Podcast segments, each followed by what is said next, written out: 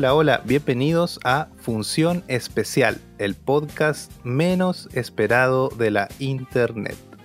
Hoy estamos en nuestro episodio número 6, donde vamos a hablar de una gran película, de un referente de la cultura pop, que es Pulp Fiction, de 1994, o Tiempos Violentos, también conocida. Pero esta vez vamos a, a estrenar nuevo invitado. Así que acaba de pasar por la puerta del estudio con un sobrio traje negro, una impecable camisa blanca, un poco arrugada. Eh, lo que sí hay que decir que llegó y encima de la mesa dejó su pistola Star modelo B, así que estamos aquí un poquito nerviosos. Así que bienvenido, don Francisco, ¿cómo está? Muy bien, Jonathan, un placer estar acá acompañándote. Genial es, no es el Don Francisco, sino que nuestro Don Francisco. Vamos a, vamos a ver cuántas veces hacemos ese chiste durante el capítulo. Así es. Bueno, eh, Don Francisco, a ver, cuéntenos un poquito sobre usted, cómo, cómo llegó al mundo de las películas. Eh, sí, no hay problema. Mira, de hecho, de hecho me agradó mucho la, invitación para que cubriéramos esta película, porque mm, mis dos películas favoritas son Reservoir Dogs de, Tarantino y El bueno, malo y el feo de Sergio Leone. Y precisamente porque, porque son las películas como que me introdujeron en el en que me guste el cine más allá de, un pasatiempo, ¿no? Eh, fue Tarantino y fue, fue Leone. Eh, Quizá en otra oportunidad vamos a hablar más de, de Reservoir Dogs, pero Pulp Fiction obviamente ocupa ahí un, espacio bien, bien importante, ¿no? Es, parte de, cómo me, empiezo a calificar como cinéfilo. Y bueno, a partir de ahí, de los 90, eh, ya veo de todo, todo tipo de cine, ya intento mantenerme al tanto, eh, de hecho intento ver, eh, bueno, no sé cómo va a funcionar en cuarentena, pero intento verlo, todas las películas, por ejemplo, que están candidatas al Oscar, intento mantenerme como al, tanto de lo que está pasando en el cine. Es, más que un, que un pasatiempo en este punto. Oye, qué interesante. ¿Cómo, llegaste a, a Perros de la Calle? Reservoir Dogs. No sé cómo. nunca he podido pronunciar bien Reservoir. Es, que es, una, es una palabra medio inventada en realidad, no es muy común. ¿Cómo llegaste? ¿Cuántos años tenías cuando llegaste a esa película? Mira, es, bueno, va a salir en, un poco en el análisis. Yo primero vi Pulp Fiction y lo vi más o menos cuando, cuando salió. Bueno, los que somos mayores eh, va, a ser, va a ser un poco difícil para los millennials, pero antes tenías que ver lo que había nomás. Tenías que ir a, arrendar la película que estuviera disponible o lo que apareciera en la televisión nacional en ese momento.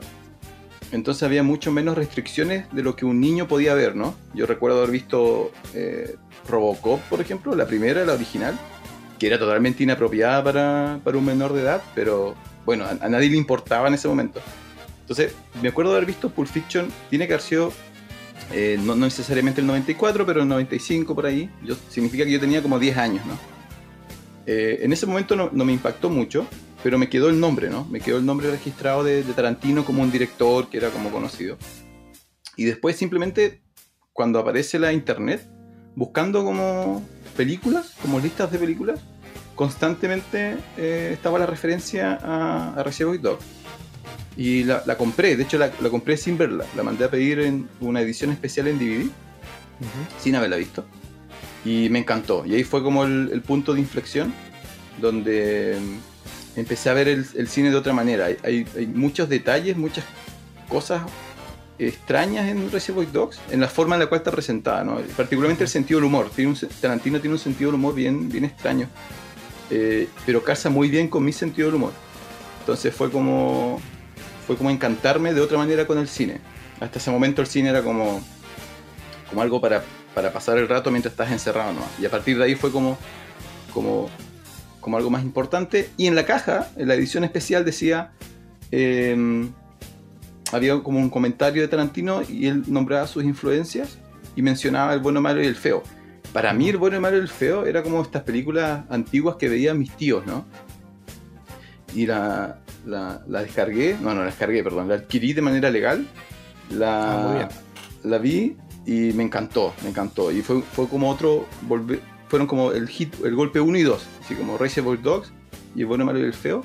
Y de ahí nunca más me, me he alejado de esas películas, las intento ver una vez al año, esas dos películas. Entonces, eh, ¿eras de mucho ir a... ¿Tú estabas en Punta Arenas? ¿En esa época? ¿Ibas a, acá había Blockbuster, Video Center o no? ¿Cómo se llamaba? No, pero para, para, los magallánicos antiguos, antiguos, si es que no está escuchando alguno, había una cosa llamada Video 80. Antes de. Video 80, sí, sí, sí, Antes de Blockbuster. Y además de, estos videos que después aparecieron en los barrios, ¿no? Que en mi barrio había uno que se llamaba eh, Video Fénix. Y tú vas, no, no, tenías nada más que hacer el fin de semana. O sea, el panorama para el fin de semana era eh, todos los viernes ir a arrendar una película, ir a dejarla el sábado, arrendar una al sábado. Pero yo era un niño, entonces yo no elegía, ¿no? Películas que no entendí, que después cuando volví a ver, cuando adulto, recién no entendí las referencias.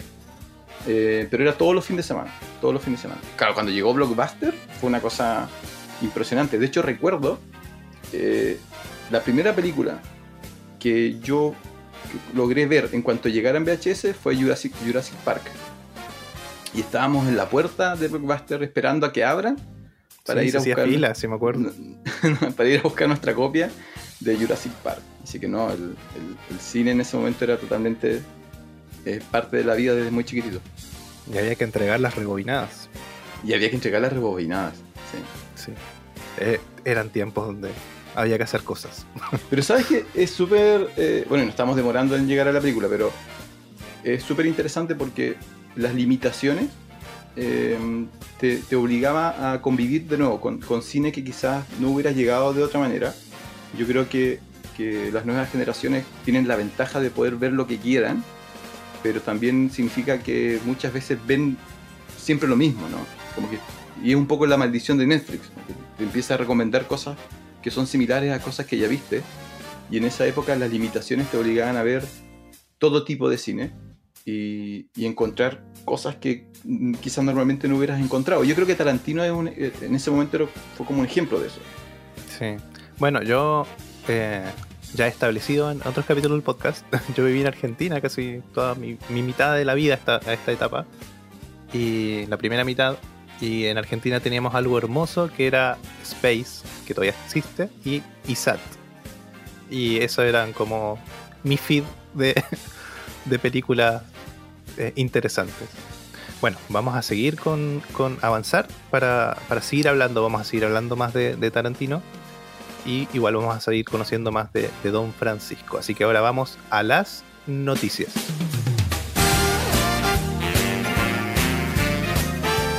Muy bien, eh, una...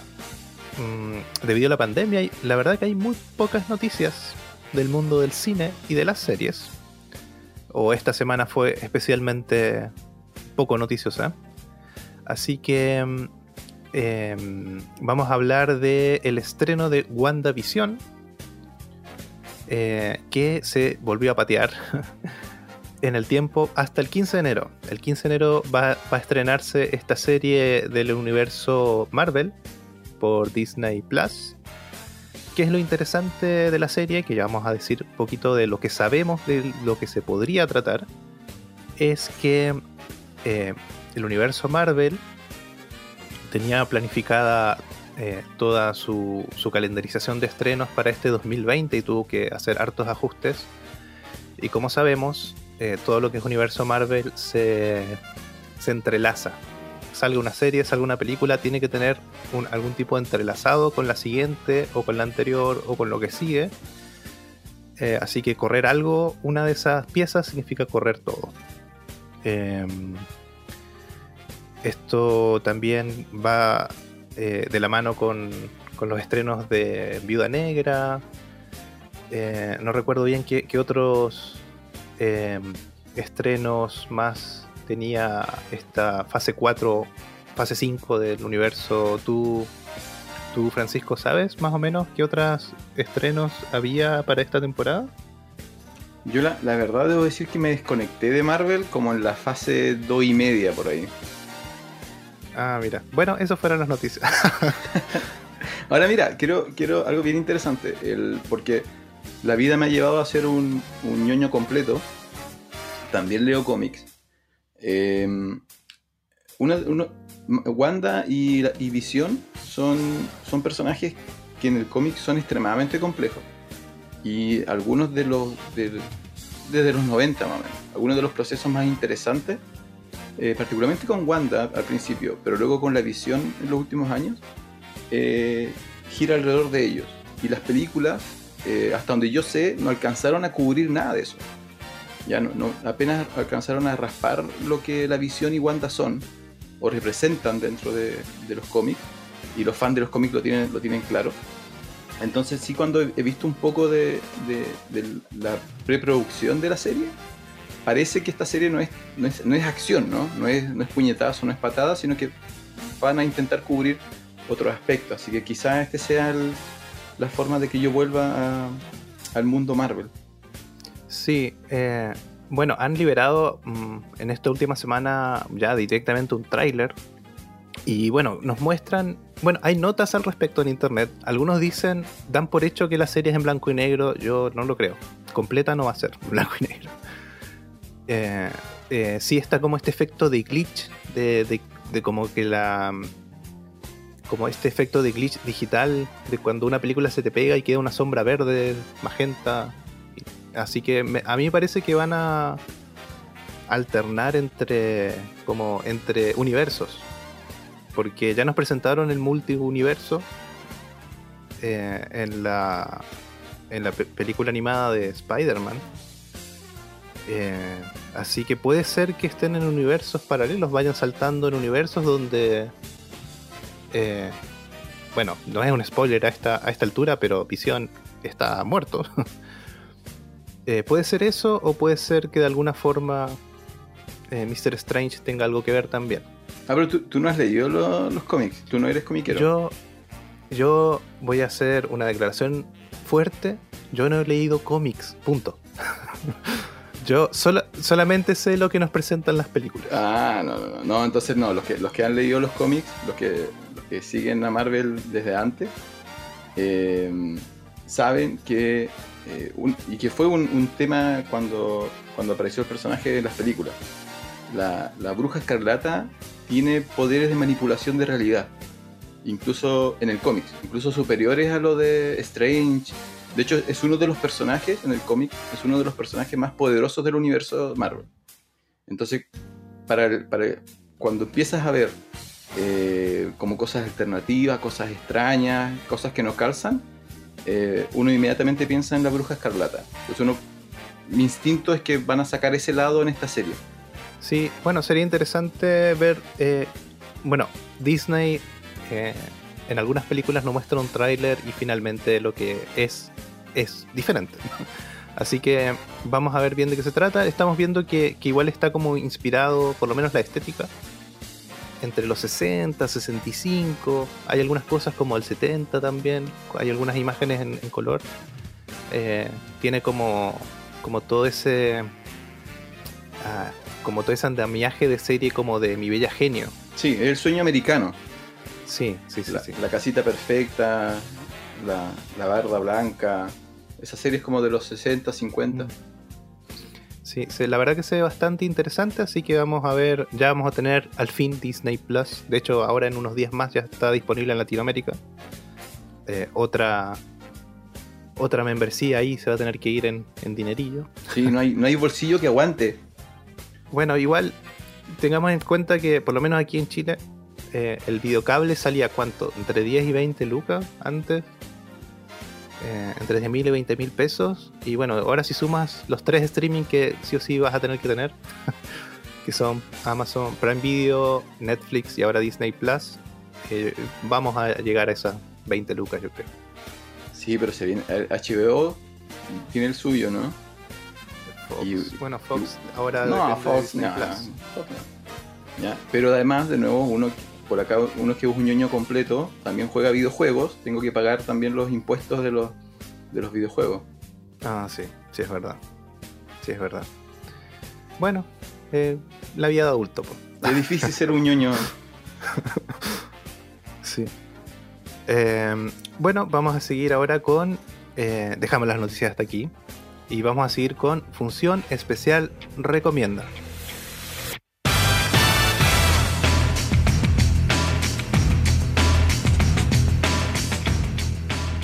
Eh, bueno, vamos a, recomendar hoy una película del 2017, Get Out o Huye.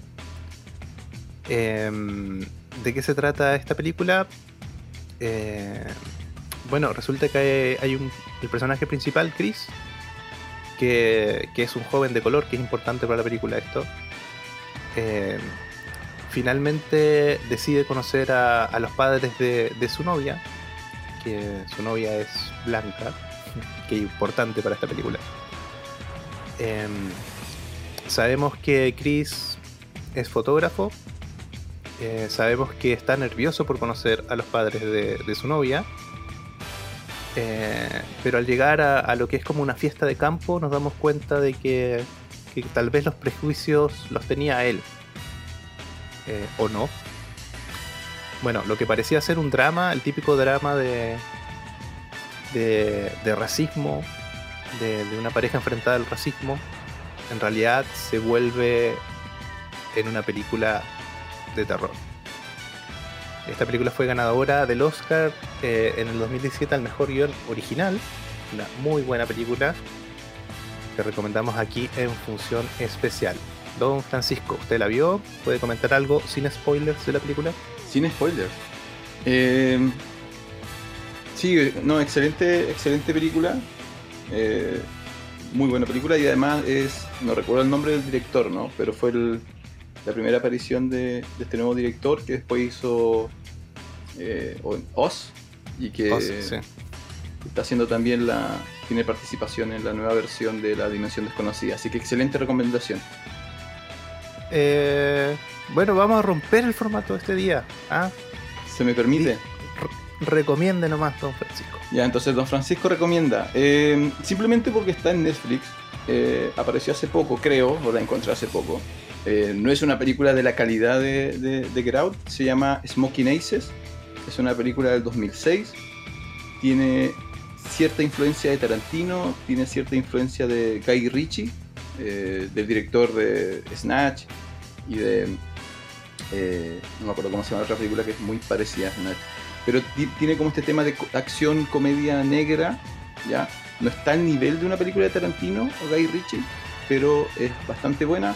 Básicamente es eh, la mafia declara una cacería humana por un, traidor, ¿ya? Ofrece un millón de dólares y eso hace que la mayor cantidad variopinta de asesinos eh, vayan en busca del premio y obviamente los asesinos se empiezan a cruzar entre ellos básicamente eh, el ataque es como un Ocean Eleven, pero de asesinos. Eh, ah, muy entretenida, bastante divertida. Es, es para sentarse, abrir una cerveza y comer palomitas. Ya, nada muy profundo. Pero lo más interesante es que el, el, cast tiene unos nombres impresionantes. Está ben, Affleck, Andy García, Alicia Keys, la cantante, Ray Liotta de Goodfellas, Jeremy Piven de de películas, y está Ryan Reynolds, el Deadpool, pero esto es 2006, cuando todavía no estaba ni cerca de, ser Deadpool. Así que si buscan algo corto, simple, entretenido para ver, Smoking Aces está en Netflix. Excelente, voy a ir a verla, no la he visto. Vamos a seguir la recomendación de Don Francisco.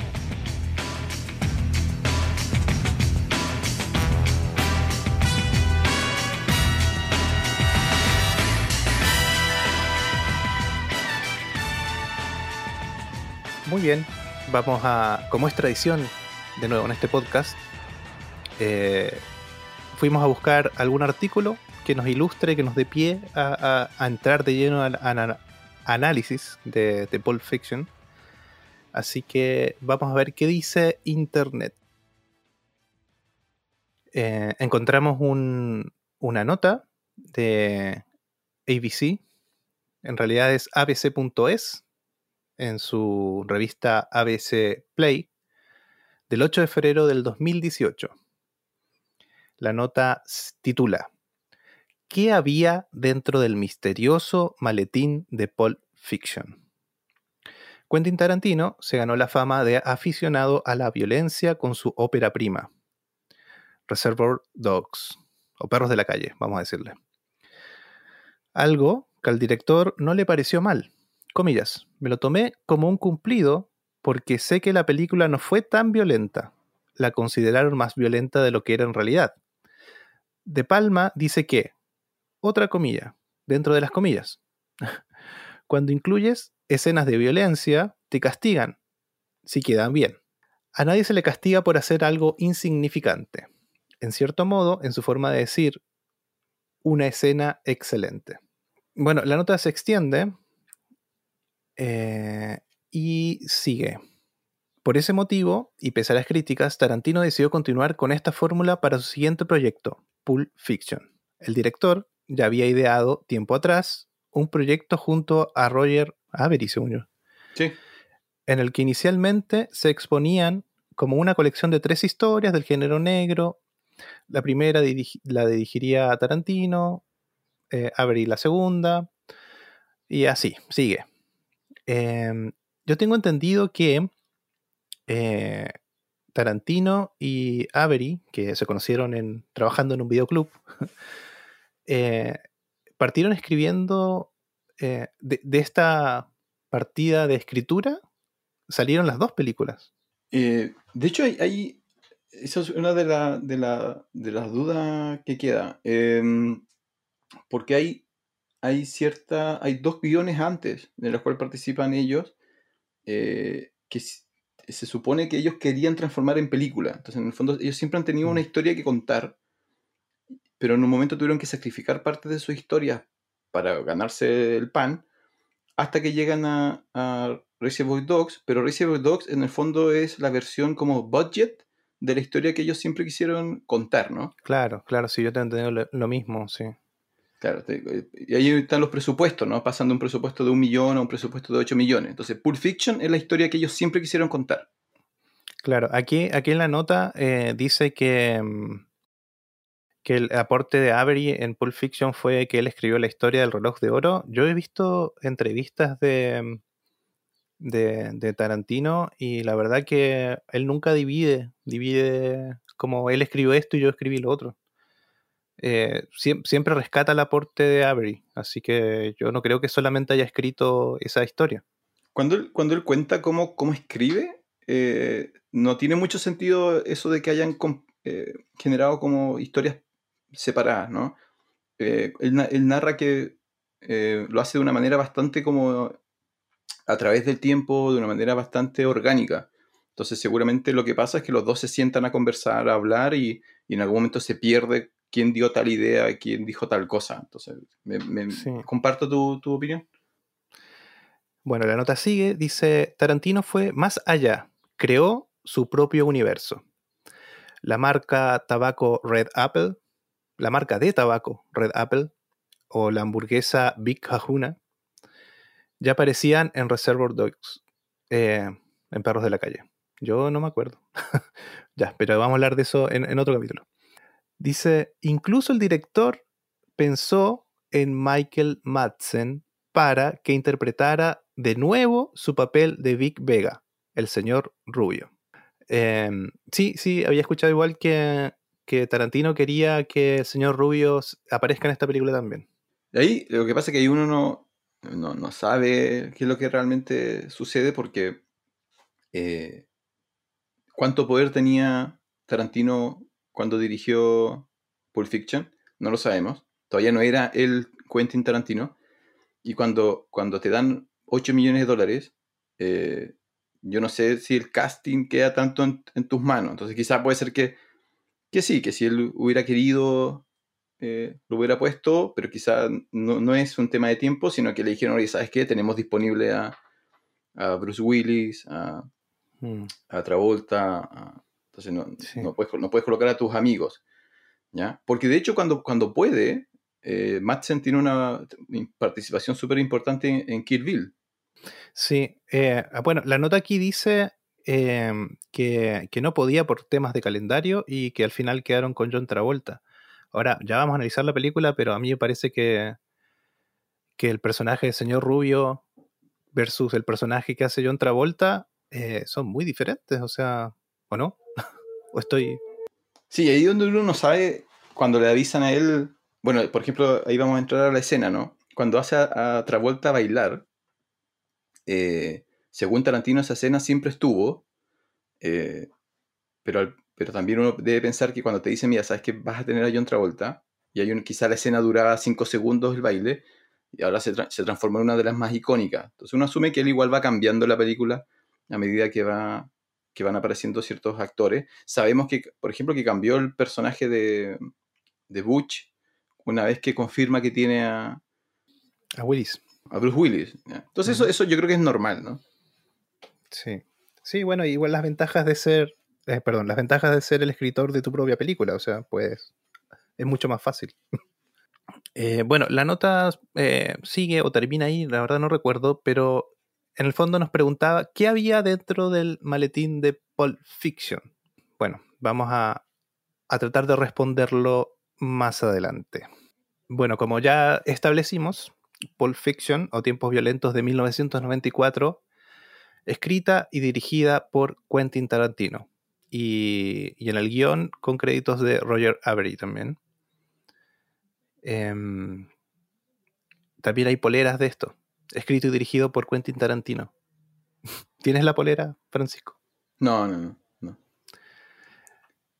Una polera es una polera nomás, da lo mismo, pero mi vida fue escrita y dirigida por Quentin Tarantino. ¿Qué quiere decir eso? ¿Qué quiere decir eso? ¿Qué, vida fue escrita? ¿Qué, ¿Qué, vida se parece a Pulp Fiction? Poquitas. Muy poquitas, sí. Es como un deseo, ¿no? Es como la, emoción. Son, son, vivir en una película de Tarantino es vivir en una, en una época emocionante.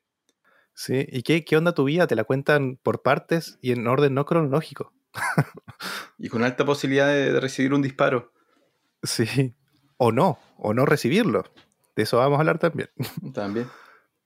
Bueno, esta eh, película que ya establecimos de nuevo, que es la segunda de, Quentin, em, fue ganadora del Oscar al mejor guion original. Eh, fue nominada a muchas, muchas categorías, como mejor director, actor, mejor actriz, actores de reparto, mejor película también. Pero también ese año estaba Forrest Gump y El Rey León, que se llevaron todo. Depende del año en todo caso, pero este era un año muy cargado. Eh, Forrest Gump es tremenda película. Eh, otras de mis películas eh, favoritas. En esa época también eh, técnicamente muy avanzada, ¿no? Hay escenas en Forrest Gump, Forrest Gump que, que, nunca se habían hecho antes, por ejemplo, el actor interactuando con, con Kennedy o cosas. Sí, ahora con un celular lo podemos hacer. Claro, ahora cualquiera lo puede hacer. Además, él tiene esta, este elemento de que les gustan los Oscars, ¿no? Que es como una historia eh, final feliz, eh, de desarrollo personal, de crecimiento humano, como este drama, con elementos bajos, tristes, pero que siempre termina con, la gente saliendo feliz de... Y tiene guerra, tiene guerra también. Tiene guerra, ¿cierto? Pero el, personaje se, superpone a eso, en contraposición a Pulp Fiction, que es como... Eh, no, no, exactamente el mismo mensaje o, la misma temática. Entonces, siempre, en, el Oscar siempre va a favorecer a, a películas como Forrest Gump, aunque es una excelente película. Sé que se me viene, ¿sabe, lo que se me viene a la cabeza? Y todavía estoy molesto de que Mad Max no ganara el Oscar. Ah, muy bien. ¿Estaba ese mismo año? Estoy, no, no, no, no. Estoy profundamente ah. molesto de la última película de Mad Max. No sé si la, me imagino que la viste. Sí, sí. Eh, y sabes que ni siquiera recuerdo que ganó, pero, pero me molesta porque estoy seguro que ganó por ser una que no ganó por ser una película de acción. Como que está ese prejuicio en los Oscars. Puede eh, ser, puede ser, sí. Bueno, ahora último se está rompiendo eh, harto eh, los estándares del Oscar, digamos. Porque con todo lo bueno que es Forrest Gump, y en ese sentido incluso es una defensa del Rey León, si tú hoy día te sientas a hablar de, cine, de influencia, ¿qué habla más los, guionistas, los directores? ¿De Forrest Gump o de Pulp Fiction? ¿O, qué mm. recuerdas más tú? ¿Rey León o Forrest Gump? Ya, entonces con, con lo gran película que es Forrest Gump, igual ha, ha quedado como atrás, se ha, se ha ido como perdiendo su, su, su, presencia, mientras Pulp Fiction sigue siendo extremadamente relevante y El Rey León sigue siendo extremadamente relevante. Sí, sí, es verdad, sí, no lo había pensado, sí. Aunque El Rey León live action, pero bueno, hablaremos algún día de esas cosas.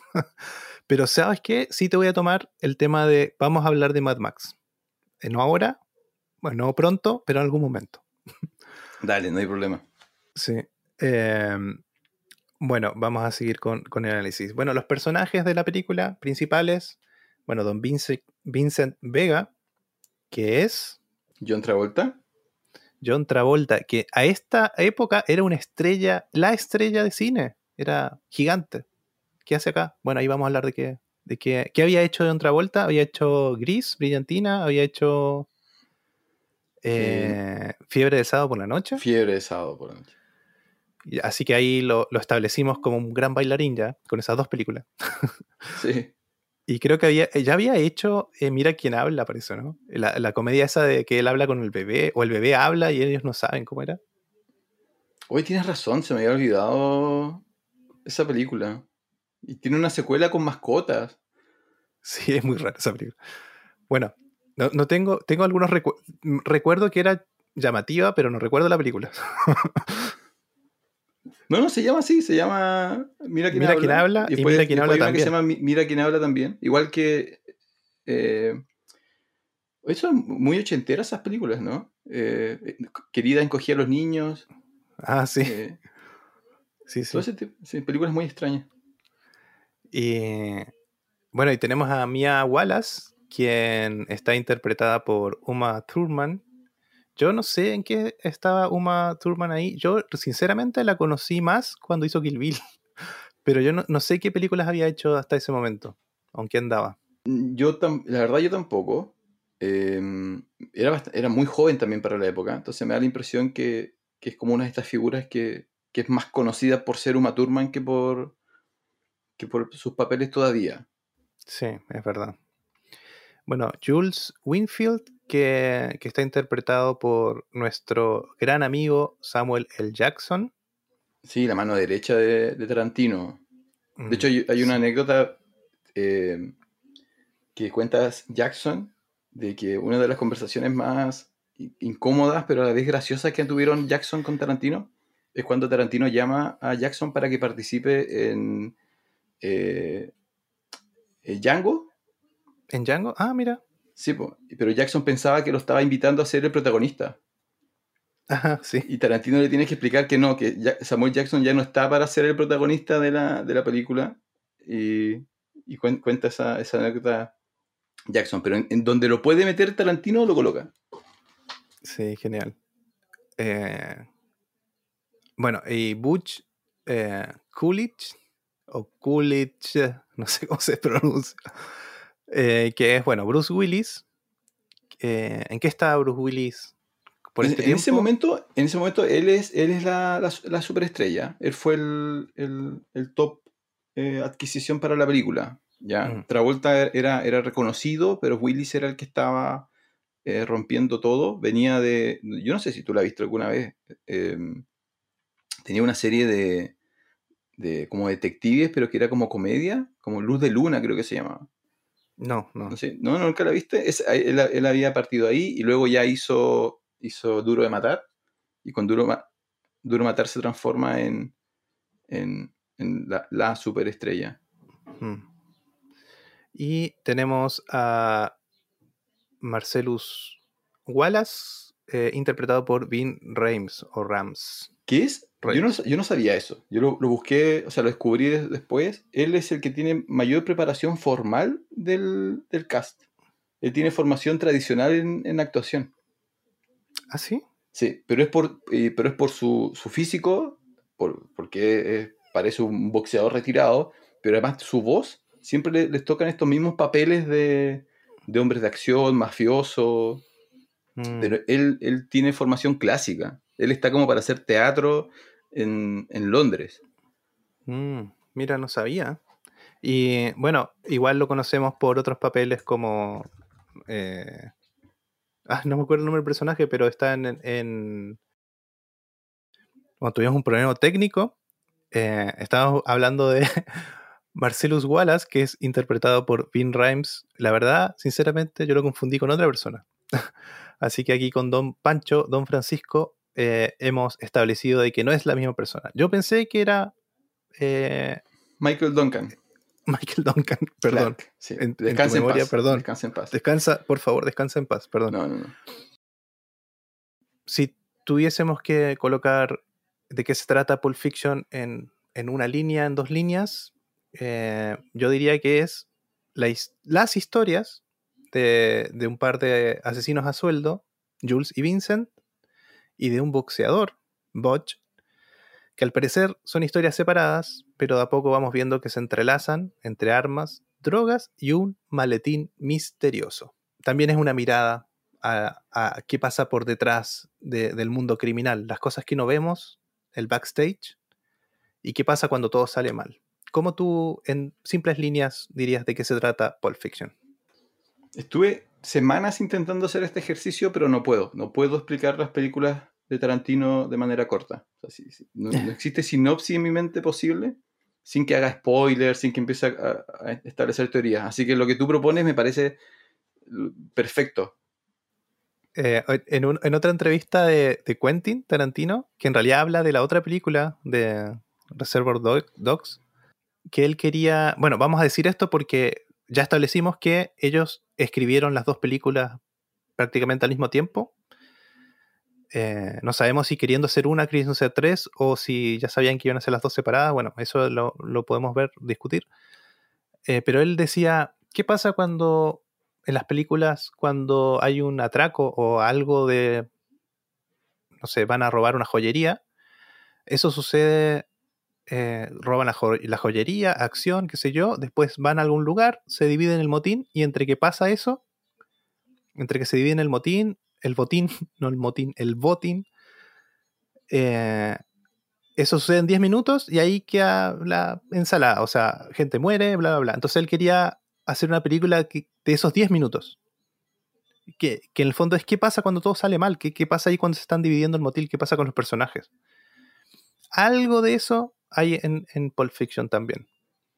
Eh, que en el fondo es eso, es lo que no vemos. En una película normal eso pasa en 10 minutos. Quentin Tarantino quiere hacer una película de eso. Nada que comentar al respecto. No, me parece súper bien. Lo que pasa es que, de nuevo, me, cuesta no, no quiero adelantar spoilers. Ah, muy bien. Muy bien. Entonces, sin spoilers. Sin spoilers, todavía. Hasta que des todavía, Todavía, todavía. Todavía está tiempo de ir a ver la película, señor, señora, señorita.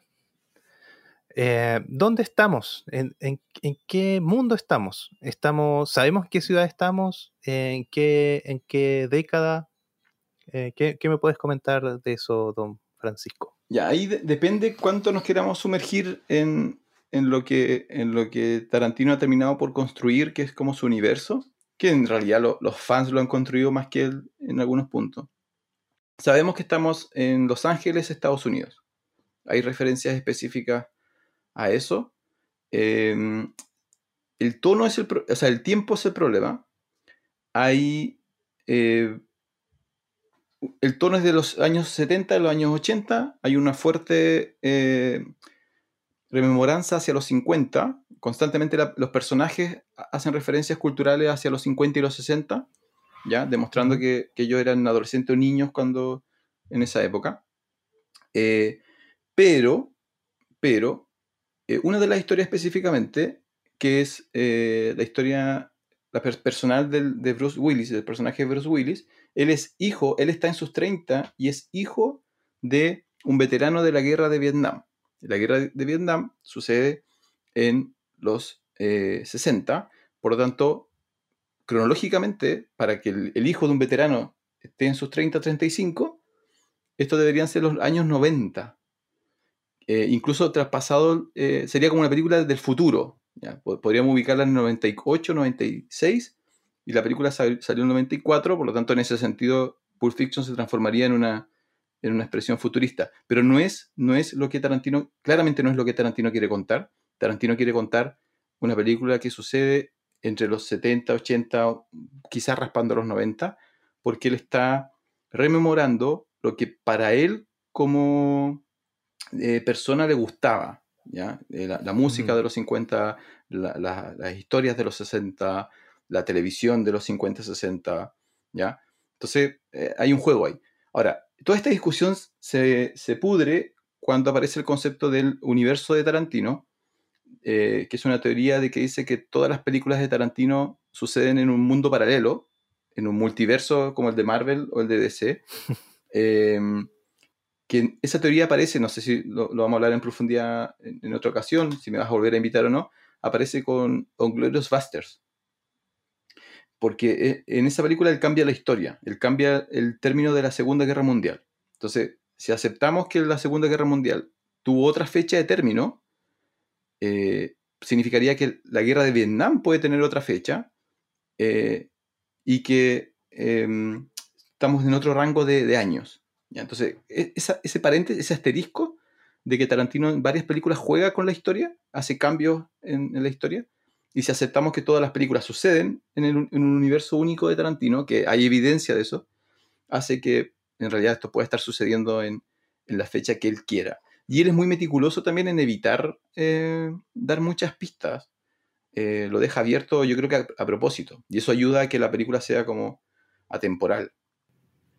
Sí, sí, yo igual la, la establecería claro. Yo en los 90, sí o sí. Eh, pero existe este tema de que. Mm, de, de lo que hablas tú, del, del universo tarantino, de, de qué pasa eh, con las referencias que tiene dentro de la misma película, eh, que algunas cosas no, no, calzan, otras sí, y otras no calzan a propósito. Pero también no sabemos entre la primera y la segunda película de Tarantino qué tanto esto es víctima del presupuesto también. Ambientar cuesta plata, cuesta dinerillo. Em, así que, bueno, claro, extendiendo la filmografía hasta los días de hoy, ya podemos hablar de, de ese universo Tarantino donde donde hay como rescates de diferentes décadas y, como dices tú, incluso llegar a cambiar la historia de lo que estás hablando, la, temporalidad, eh, como decir, académica, histórica, cronológica. Lo, de, el tema con los 90 es que, claro, uno, uno lo analiza ahora y, claro, los 90, si uno piensa en qué marcó culturalmente los 90, esos elementos no están en, en la película, ¿no? Todavía no, no, no hay, eh, no, escuchas grunge, no escuchas rap, no, hay referencias a, a, Seinfeld, a Friends, eh, eh, de nuevo, en el sentido de cómo se construyó la película es porque a Tarantino, lo que a Tarantino le, gusta viene de antes, pero lo elimina de la película. y como dices tú, debe haber un elemento de presupuesto, pero también creo que es, es para generar un tono que es el tono que a él le gusta, y es el tono que corresponde como al, al, a la historia que está contando de estos crímenes, de estas, eh, del cine noir, del, de la literatura pulp, ¿ya? Que, sucede principalmente en los, 50, en los 40, 50 ¿ya? de Estados Unidos. Pero bueno, de ahí podemos hacer un capítulo entero sobre el, universo Tarantino porque está lleno de, de cosas interesantes. Así es. Eh, bueno, hablamos del presupuesto. El presupuesto de, esta película de Pulp Fiction más o menos anda en los 8 millones de dólares, eh, que igual era un presupuesto bajo, teniendo en cuenta la calidad de, actores, el reparto que tenemos aquí eh, dispuesto. pero para que se hagan una idea, Perros de, la Calle, Reservoir Dogs, costó un millón, un millón doscientos eh, billetitos norteamericanos. Y Kill Bill, por ejemplo, de, de Quentin Tarantino costó 20 millones de dólares. Forrest Gump costó 55 millones de dólares. Es para que se haga una referencia más o menos en qué rango estamos con Pulp Fiction. Eh, que, hace también que, que, la industria quiera tanto Tarantino es que eh, recaudó 213 millones de dólares, eh, más o menos, al día de hoy con Pulp Fiction. O sea, invertimos 8, tenemos 213. Y eso, eso siempre, siempre hay que tener en cuenta que eso es. Hace referencia como a cuando proyectan la película. Las películas de Tarantino generan, luego generan, como dices tú, camiseta, eh, documentales, marcas de productos, o sea, genera un montón de otras cosas, los DVD, los Blu-ray, ya hay, decenas de ediciones de Pulp Fiction en DVD, Blu-ray, ediciones digitales, y eso todo sigue acumulando plata en el tiempo. Claro, este, este monto está sacado de lo que dices tú de las proyecciones, pero también de todo lo que sea legal directamente, eh, em, ¿cómo decir? Directamente asociado a la reproducción, por ejemplo, DVDs o todo lo que sea audiovisual. No, no está puesto el merchandising ni, ni cualquier otro digamos, en estos 213 millones están los DVDs, está la proyección. ver la película, claro. Eh, la, proyección en televisión, la proyección, lo que es, no sé, Netflix Pero el paga para ponerlo. Claro. Todo lo que es audiovisual está dentro. Sí. Yo creo que también está. Eh, pero es, es mucha plata. Em, muy bien. Vamos a, a seguir eh, en el análisis. Em, hablamos de que eh, Quentin Tarantino, como dices tú, igual, además de un capítulo del universo de Quentin Tarantino, podemos estar como otro capítulo o el mismo capítulo hablando solamente de la biografía y de por qué llegó a ser lo que es. Eh, pero algo interesante de Tarantino es su sello, su firma personal. Eh, y dentro de esa firma está de que él cuenta las películas, es un maestro del storytelling, de contar una buena historia, y, sus películas tienen ese sello distintivo que están contadas como, como capítulos, como partes de una novela. Tú en la escritura de una novela puedes hacer eso, puedes empezar por una parte y volver atrás, volver adelante. No quiero decir que otras películas no lo hagan, pero él marca exactamente los capítulos, te los marca. Puede ser con tipografía, puede ser con un fundido a negro. Y, bueno, e, esta película Pulp Fiction está facilita para desglosar en capítulos. Los capítulos no están en orden cronológico, eh, pero eso es parte del encanto de la forma de contar la historia de, Quentin. Uno, uno, sabe cuando está viendo una película de, Tarantino. Yo creo que, y para los días de hoy es, es, quizá uno de los, bueno, si uno se permitiese, si uno pudiera halagar a un director, eh, yo creo que es uno de, los, de, los halagos que uno le puede dar. Eh, y para mí eso está el nivel de, eh, de Scorsese, uno sabe cuando está viendo una película de Scorsese, uno sabe cuando está viendo una película de Nolan, eh, uno sabe cuando está viendo una película de Lynch, para bien o para mal, uno sabe cuando está viendo una película de Lynch. Eh, me parece que hace unos capítulos cubriste Seven. Ah, sí, sí, sí. Tenemos ahí, un, un, episodio. El director era Fincher. Fincher. Fincher, igual tú ves una película de Fincher y te das cuenta. Entonces, encontrar un estilo es uno de, de las, cosas que, hace grande a un director. Tarantino tiene su estilo, está marcado por este tema como planteas tú. Él primero, él, escribe em, como piensa, ¿no? Cuando tú lo escuchas en la entrevista es como estar escuchando un personaje de, de sus películas. Oh, sí, sí. Eh, juega con esta idea de, la novela. Él escribe novelas en realidad. Eh, es como una mixtura. De hecho, en varias entrevistas él ha dicho que su sueño, él se va a retirar. él dice que creo que dijo que va a hacer 10 películas y luego se va a retirar. Y cuando le preguntan qué va a hacer después, él dice, no, voy a escribir novelas. En el fondo, como, va a seguir en el mismo mundo, excepto que no, no va a dirigir. Em, y se nota, se nota que él, la forma en la cual él construye. Em, y lo otro bueno, y que también tiene muy bueno estos otros directores que uno menciona, es que claramente han logrado eliminar la influencia del productor, ya la vocecita del, del tipo de, de Miramax, de Disney, de New Cinema, de que les dice, oye, quizás deberías hacer esto con tu personaje. Claramente Tarantino no, acepta consejos de, personas que él no, reconozca como pares escritores. Sí, igual, eh, eh, ya en esta primera y segunda película em, hay que mencionar que tiene como todo ese tema de... A ver, es como tiene una estética como de film arte europeo para esa época, cuando salió esta película.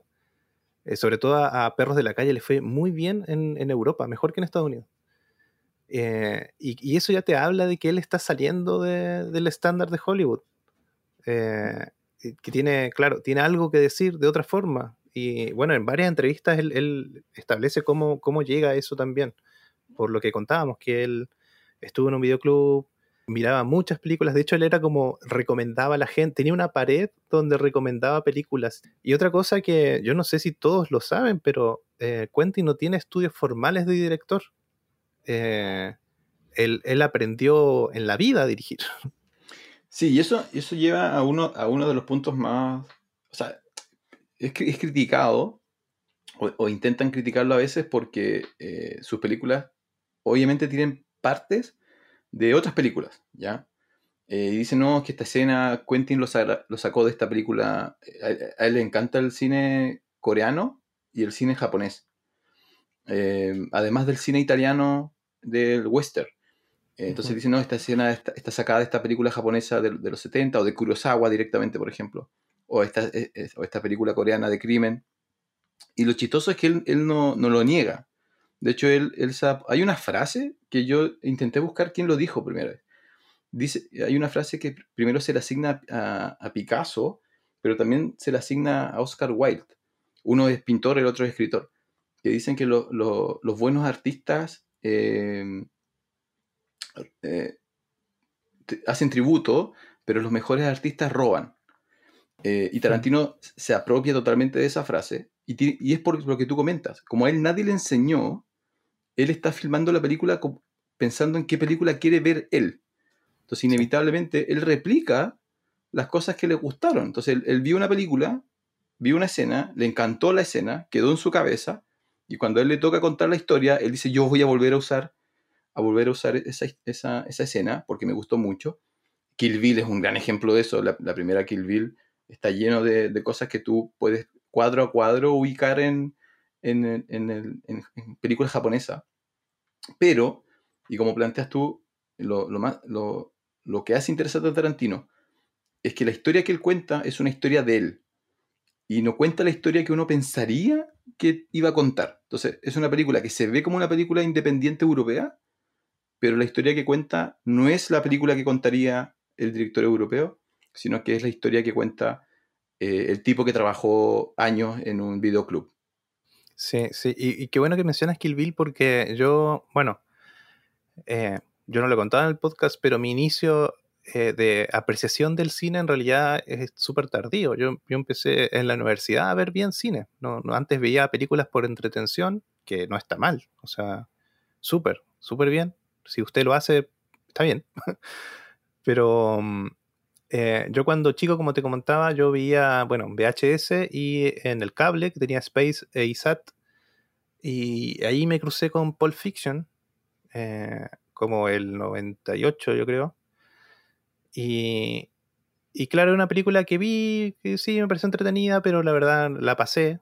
Y hasta en la universidad cuando vi Kill Bill, eh, en un DVD pirateado, eh, eh, yo pensaba eso de, de, Quentin Tarantino. Yo al principio no me gustaba Tarantino, tengo que confesarlo. Porque yo pensaba eso, era muy simplista en mi análisis. y decía lo mismo que, que, tú planteas. Para mí era una copia. Era, era un tipo que cortaba pedazos de otras cosas que quedaban bien y las juntaba y yo no veía ningún, ninguna, ningún talento en eso. Eh, pero estaba súper equivocado. Así que bueno que ahora estamos hablando de, bien de Pulp Fiction. Mira, de hecho, de, hecho a mí, dentro de las que menos me gusta, es Kill Bill. Tengo que, tengo que, que decirlo. Pero en parte es porque Em, esta sensación cuando, cuando tú tienes algo que sientes que es como, que es como tuyo. Em, eh, cuando yo descubrí Reservoir Dogs, la mayoría de mi círculo, la mayoría de mis amigos no tenía idea de lo que era Reservoir Dogs. Entonces tuve esa emoción de presentarles a la gente la película, así como, mira, miremos la junta. En un año la vi como cinco o seis veces con mis distintos grupos de, de, de personas.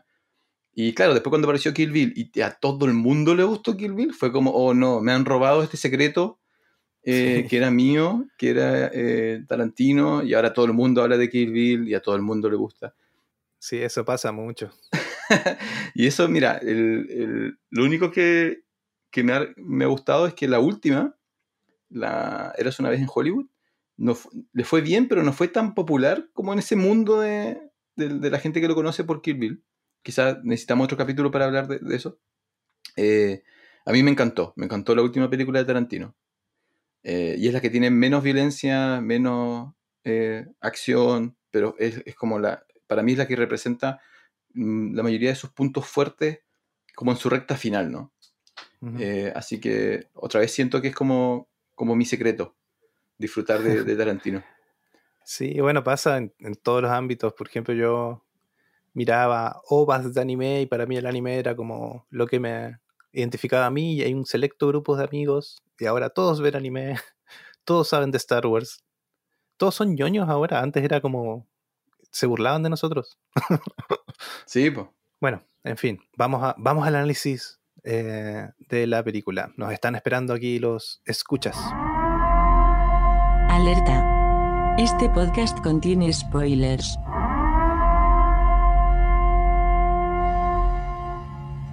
Bueno, hablamos de, esto de los capítulos, de las películas de, Tarantino. Y entramos ya de lleno a, Pulp Fiction. Y, la primera escena, la primera secuencia sucede en, uno de estos típicos cafés de las películas norteamericanas. con esos asientos tipo sillones y te sirven el café en la jarra del café donde la prepararon. Eh, y tenemos una pareja hablando de. pasa de hablar de patos a hablar de pistolas. Y bancos. Mira, la, primera escena, el primer capítulo, eh, representa eh, quizá los elementos más fuertes o más distintivos de, Tarantino, eh, y en ese sentido, bueno, lamentablemente cuando yo la vi ya, ya venía con la traducción de tiempos violentos, eh, que es un mal nombre porque es como, es un nombre que te hace spoilers, ¿ya? Eh, pero una de las cosas que hace único a Tarantino es la forma en la cual juega con las expectativas de, de lo que tú estás viendo y mezcla tonos que son inicialmente contradictorios. Y una de las cosas que más me, gustaría es poder olvidarme de que vi Pulp Fiction y volver a verla por primera vez. Eh, es de ese tipo de película. Em, porque cuando, cuando parte la película, tú lo que ves eh, es una pareja que está hablando en un em, restaurante, en un café de Estados Unidos. Y eso, culturalmente, esos cafés son, son asociados a este mundo de las, de las series de comedia, familiares, eh, de nuevo, Friends es una versión moderna de eso, el café de Friends. Eh, pero si tú miras las series, las sitcom de los 50, 60, 70, muchos de ellos pasaban en este tipo de café, de café. Entonces, son lugares seguros. Entonces, tú escuchas a esta pareja que está enamorada y tú dices, ah, es una pareja conversando. Y lentamente la conversación se va transformando en, un tema medio raro, ¿no? Empiezan a hablar de pistolas, de dinero, de robos, empieza, el, tipo empieza a usar eh, eh, epítetos medios racistas, a referirse a la gente que atiende eh, las licorerías, y tú te das cuenta, oye, pero ellos son, son criminales. Entonces no te lo esperas. Entonces ella hay un, rompe un poco con tu expectativa. Disculpa, además, ellos se hablan como la típica pareja que se dicen honey bunny, cariñito, chanchito. Biscuit. No te voy a preguntar cómo te dicen a ti, esos son secretos de pareja, pero todas las parejas lo tienen, ¿no? Sí. Sí, sí, está vetado eso. Ok, perfecto, está vetado.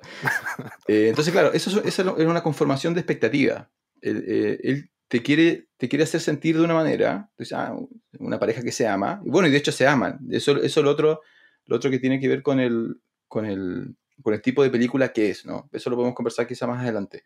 No es un amor falso, ellos se aman pero son criminales. A través de la conversación descubres que ellos van a robar el banco, o sea, van a robar el restaurante. Termina la escena con ellos cambiando totalmente el tono de, su lenguaje, ¿no? Amenazan, particularmente ella, la línea de ella es genial porque se transforma de, este, de, esta conejita en directamente la persona que amenaza a todos de morir si es que todos no guardan silencio. Y viene otro cambio, otro quiebre de expectativa, porque uno espera, oh, aquí va a quedar la grande, y viene el título, vienen los créditos. Sí, sí, a mí, a mí lo que me gusta de esta, bueno, yo es casi como que la vi por primera vez de vuelta, porque yo cuando la vi era muy chico, eh, la vi en el cable, y eso fue hace como 10 años, o más. No, mucho más, si tengo 38. Fue hace como 18 años. 18, 19, casi 20 años, ¿o no? Casi 20 años. Wow. Y ahora es como que la vi de vuelta, porque ahora la vi con ya con, con este, esta mochilita de, querer aprender más de cine.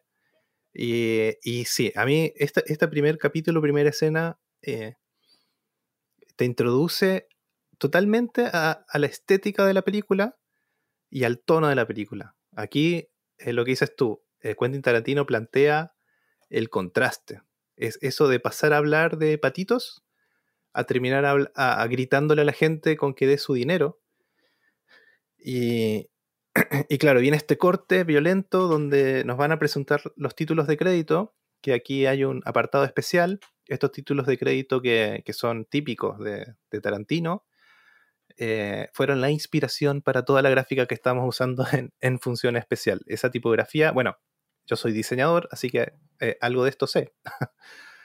Eh, rescatamos ahí la, tipografía, que es una tipografía que se llama Bingwat eh, Carlson. Los colores también, el rojo, amarillo, vibrante, los rescatamos para, para, para la gráfica que tenemos aquí en función especial. La verdad que cuando empezamos el podcast, cuando empecé el podcast, no sabíamos si íbamos a llegar a hablar de tiempos violentos de Pulp Fiction. Pero qué bueno que estemos hoy hablando de esto. Así que los títulos de crédito en letra gigante, en amarillo sobre negro, o blanco sobre negro, no me acuerdo muy bien. Y ya empezamos la película. El capítulo 2. Ahora, el, algo interesante sobre los créditos. Uno, la música. La música que, que Mm, la gente sí. hoy día conoce como, como la canción de Pulp Fiction. En realidad la, canción no es de. no fue hecha para, para la, la- la película. Es, es, es de los años 60. eh, y es súper interesante porque marca un poco la, marca que ha marcado eh, Tarantino en, la cultura popular. La música es de Dick Dale eh, y corresponde a un tipo de música que se conoce como surf, surf rock, Sí, eso te iba a decir, música surfer. música surfer. Y, la, y responde a la música surfer, es parte de la cultura de, de Los Ángeles, eh, que tiene que ver un poco con, con- ahí no- nos ubicamos un poco en el espacio, pero también es música que tiene que ver con el surf como, como una actividad de relajo, de descanso, de playa, de los Beach Boys, de la fiesta en la playa, que de nuevo contrarresta el tono de, de la película, y esto lo hace muchas veces Tarantino, muchas veces usa Sí. música que es feliz, alegre, y lo mezcla con escenas que son agresivas o violentas.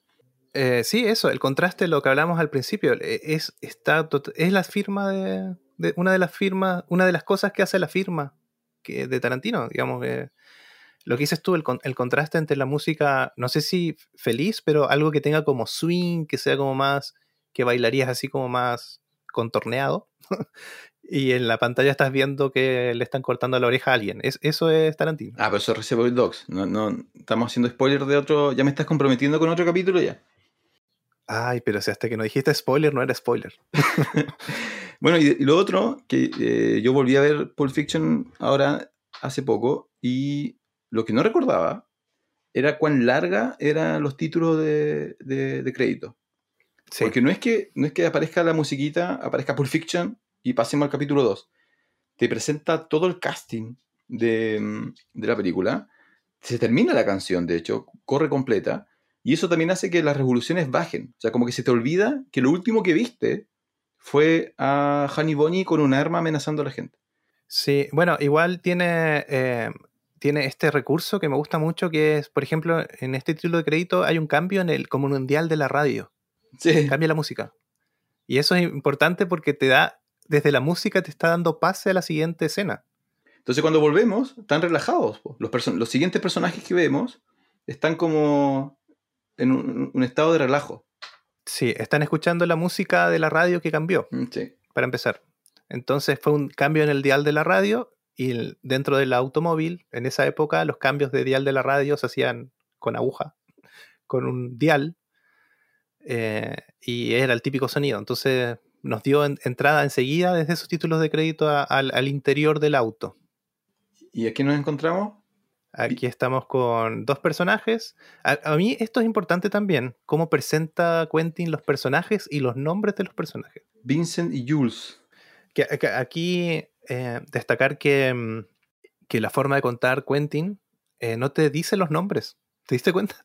Son dos personas que van al, al trabajo. Eso es.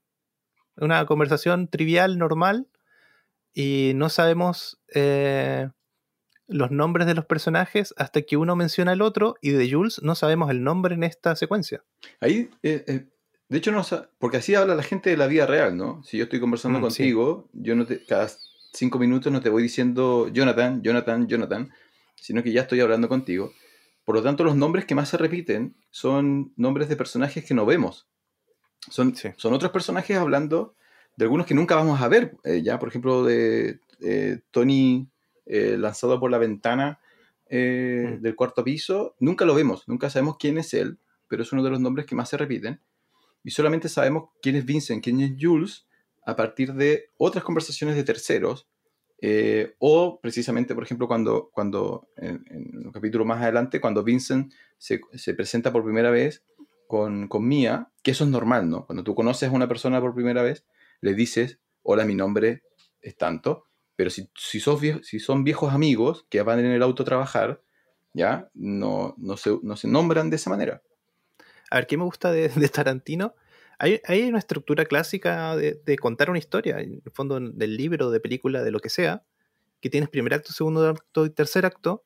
Y en el primer acto eh, nos presentan a los personajes eh, y en el qué mundo están.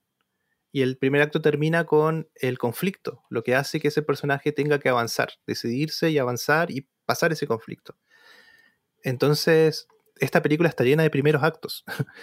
y, en este capítulo, este primer acto, eh, nos están presentando a Vincent. Eh, y sabemos que Vincent viene de otro lugar, viene de, Europa. El, específicamente de Ámsterdam, ¿no? De Holanda. Ahora lo otro. El, el tema del nombre de la película es, es importante. eh, no, se, no se traduce bien. No hay traducción en español a, Pulp Fiction. La, el- el- la película se llama así por un género literario eh, de unas revistas populares que son como unos... En el fondo son como cómics para adultos, ¿no?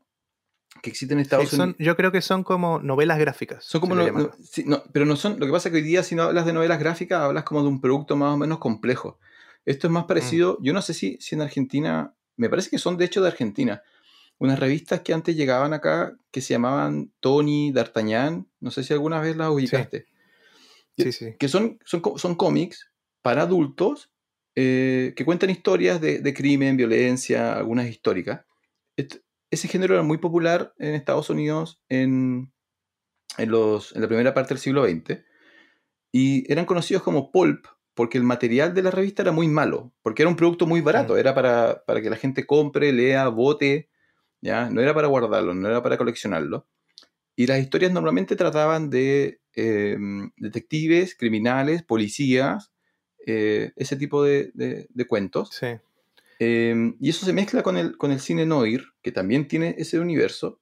Por lo tanto, cuando tú ves a Vincent y a Jules, el contraste, de nuevo, el contraste es- es fundamental para Tarantino, es que cuando ves cómo están, cómo están vestidos, esos trajes negros de camisa blanca, ¿cierto? Te hace pensar en, ya, estos tipos no son eh, cocineros, no son banqueros. Estos tipos, la película se llama Pulp Fiction, la película se llama Tiempos Violentos, y acá hay dos personas vestidas igual, con trajes típicos que quieren pasar desapercibidos, ni hablar de si viste Reservoir Dogs, donde el universo, o sea, el uniforme de los criminales es el traje negro. Tú dices, estos Sí. tipos son criminales, pero los empiezas a escuchar y están hablando de cómo se llama la hamburguesa en eh, Ámsterdam. Y te genera así como, pero ¿por qué están hablando de eso? O sea, yo como que, te, de juega con tus expectativas. Tú esperas que estén hablando de, un crimen, de diamantes, ¿no? Y están hablando de los restaurantes para fumar marihuana eh, y de qué comen los europeos que no comen los americanos. Sí, eso, eso es eh, eh, una, una de las cosas que, que tiene Tarantino también, es que, que, claro, es una conversación, lo que dices tú, contrasta con eso, una conversación totalmente normal que tendrías cualquiera, eh, pero aún así te está dejando cosas. Es una conversación que te está diciendo, ya, este, no- este personaje no estuvo viviendo aquí, viene de otro lado, eh, ya tiene otras costumbres eh, te está hablando del tono de él, de las cosas en que se fija eh, Vincent y en las cosas que se fija Jules. Jules ya vemos que enseguida, que es un personaje mucho más duro. Es un personaje más. No sabemos, no sabemos en qué trabajan, pero es más profesional, parece. Es, Mm, es más ordenado, es más, más cuadrado en algunas cosas. Y Vincent, bueno, pero largo, los aros, el consumo de marihuana, eh, los años que estuvo en Europa, eh, hace un poco más, más libre, ¿no? Más, incluso egoísta, egocéntrico en, en algunos aspectos. Y Jules es más, más profesional, parece. Sí, y eh, bueno, en toda esta secuencia, en este capítulo, eh, bueno, ya sabemos que ellos van a algo, están yendo a un trabajo y llegan a... mm, No me acuerdo cómo es la parte donde llegan, pero llegan a, a un lugar y tienen que esperar. Eh, algo interesante de, de esto es que ya en esta escena, en la- los primeros segundos, hay una palabra que se repite mucho en la película, que es maldición, pero en inglés se dice de otra forma. Sí, no, no es, no es maldición, Es fuck. es fuck. Sí, y eh, bueno, dicen que alguien se dio el trabajo de contarlas y que aparece 265 veces en toda la película, eh, o 264, y yo fui a revisar el guion y en el guion sale 169 veces. 169 en el guion. Eh, sí, pero dicen que tampoco es la película que más veces lo dice porque hay otras peores, pero, pero Ahora, igual es un ¿significa detalle. Que, eso- que los otros fuck fueron improvisados? hay, hay algo de improvisación. Y, y eso me da pie para hablar del personaje de Vincent eh, Vega. A ver, 8 millones de dólares dijimos que era muy poco para, para el nivel de estrellas que tenemos aquí en, en esta película. Eh, la película era un presupuesto cortito para un- una, una película de, este- de esta envergadura y eh, dicen que, que cada, cada actor eh, cobró muy poquito, 20 mil dólares a la semana. Y eso hizo que, que todos partieran en igual. Bueno, Bruce Willis tenía un trato especial, sí que vamos a hablar de eso. Pero todos partían de una base de que era un grupo como, en el fondo, un grupo de amigos tratando de hacer esta película. Eso se habla mucho en varias entrevistas. Y dentro de ese relajo, si bien eh, Quentin Tarantino tiene una visión y tiene el control por el director, eh, hay muchas cosas que, aportaron los actores al personaje. Por ejemplo, en Vincent, em, el personaje Vincent iba a ser más duro, eh, pero John Travolta le sugirió a, a Quentin que, que sea un poco lo que hablamos, que sea un poco más relajado. De hecho, el pelo largo es eh, algo que agregó al personaje Travolta eh, y la, la peluca que usa, que usa Jules iba a ser un afro mucho más afro y fue la que consiguieron y, de- y por eh, recomendación también de, de Samuel L. Jackson eh, se quedaron también con esa. Él dijo que era mucho más real esa que la afro gigante que querían conseguir. Hay, hay varios, varios puntos. Uno eh, es una defensa a la creatividad del, director del guion. El hecho de que el, el guion es tan bueno que actores están dispuestos a, bajar su, remuneración. Sigue siendo mucha plata para una persona normal, pero para, un, el estándar de los actores es bajo. Porque Eh, perdón, el, ¿cómo se llama? Eh, Travolta. Travolta dice que apenas alcanzaba a pagar el hotel con esa plata. claro, pero anda a ver qué hotel se queda otra vuelta. Pero Sí, también. Pero entonces están dispuestos a eso con tal de... eh, ellos visualizan, ¿cierto? Un, un- un actor sabe lo- cuando lee un buen guion que esto se va a transformar en algo importante. Y que, y que en el caso de Travolta, él revive su, su carrera, la cambia de, de esta- de- del tipo que baila a, Empieza a aparecer en más películas de acción, por ejemplo. Eh, confirma la de Jackson, eh, presenta a Uma Thurman a, gran parte del mundo. Entonces, en realidad un actor está dispuesto a, hasta el día de hoy, ¿no? A sacrificar la plata con tal de ganar un muy buen papel. Y esto es lo que ofrece Tarantino y por eso uno ve que a, medida que Tarantino avanza, todas sus películas están repletas de unos castings impresionantes que uno se pregunta cómo logró colocar como personajes complementarios a, a DiCaprio y a Brad Pitt, por ejemplo, que es una cosa muy difícil de Mm. hacer. Y lo otro, lo otro sí, hay, hay, re- hay ciertas reglas con Tarantino, sí, que, que yo creo que quizá eso evita que, que algunos actores estén, o no- no- no- uno nunca va a saber eso, ¿no? Eh, él tiene prohibido eh, distracciones en el, en el set. Eh, por ejemplo, al día de hoy nadie puede estar con celular en el set. Y tiene prohibido dormir en el set. No sé si sabías esa historia. No, no tenía idea. Tiene, tiene prohibido que los actores duerman en el set. Y si tú duermes en el set, Tarantino tiene un eh, consolador morado gigante, que es como el tamaño del brazo de, de Marcelo Wallace. ¿Ya? Y si te pilla durmiendo, él coloca el, el consolador al lado tuyo y le saca una foto. ¿Ya? Entonces, cada vez que alguien se duerma, se va a una muralla de la vergüenza donde está la foto de él durmiendo con un consolador morado gigante. Pero en el fondo lo que, lo que representa esa, esa táctica es que él quiere que los actores estén comprometidos con lo que está pasando. Claro. Y al parecer no Sí. tiene problemas con que el actor improvise y repita su escena 15, 20, 30 veces, porque demuestra compromiso y a partir de eso, bueno, deja, eh, eh, aparecen genialidades, aunque en este caso llegamos a esto porque aparecieron 100 nuevos FAQ en la película eh, que no estaban considerados en el guion. Em, bueno, hablamos de esto de los contrastes. eh, veníamos hablando de, hamburguesas en el auto. Llegamos corte y la cámara eh, nos muestra un plano contrapicado que, que ya es marca registrada de, Quentin Tarantino. No fue el primero, obvio. Abren la cajuela. La cámara está desde adentro de la cajuela mirando y vemos a Vincent y a Jules que abrieron la cajuela del vehículo y empiezan a calzarse pistolas. Hablan de, de- lo que van a hacer un poco, dicen cuántas personas son, son cuatro o cinco, deberíamos haber traído escopetas, dice Vincent.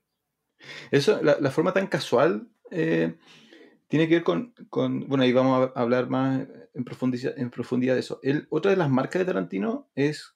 Él utiliza muy bien la idea de violencia. Y sus películas están. Siempre son calificadas como violentas. En realidad no lo son tanto. Eh, hay, mucha amenaza de violencia. Hay mucha referencia a violencia. Pero en realidad él usa eh, violencia exp- explícita en, en algunos casos simplemente. Y después cuando la usa, además hay diferencia entre la caricatura de la violencia. Eh, Django, por ejemplo, la escena final de Django, donde Django mata a, todos los enemigos, eso es, es casi una caricatura, es violencia irreal. Y después está Reservoir Dogs, la escena de la. que ya la spoileaste al mundo, la escena de la oreja, eh, que es mucho más eh, humana, ¿no? Es mucho más dramática. Entonces, sus películas tienen violencia, pero la usa para marcar ciertos puntos. Y en este caso, estamos viendo a dos personas que muy casualmente, así como alguien agarra la pala y agarra el rastrillo, agarran un par de pistolas y dicen, oye, quizás debíamos haber traído escopetas. Sí, sí. Así que llegan a este departamento. eh, Julius mira la hora y dice, es muy temprano. y se siguen a... Ah, algo que no mencionamos es que aquí establecen algo que es importante igual para, para el desarrollo. Están hablando de, de esta persona que, eh, comillas, mataron por haberle hecho un masaje de pies a la esposa de Marcelus. Sí, hay una, una- de nuevo, hizo una conversación muy bien escrita. ¿eh? Es la conversación que tendrían dos amigos de trabajo, ¿no? Parte por un rumor. Así como, oye, escuché tal cosa. ¿Qué escuché? Escuché que te toca acompañar a la novia del jefe. En el fondo es eso, ¿no? A la novia del jefe.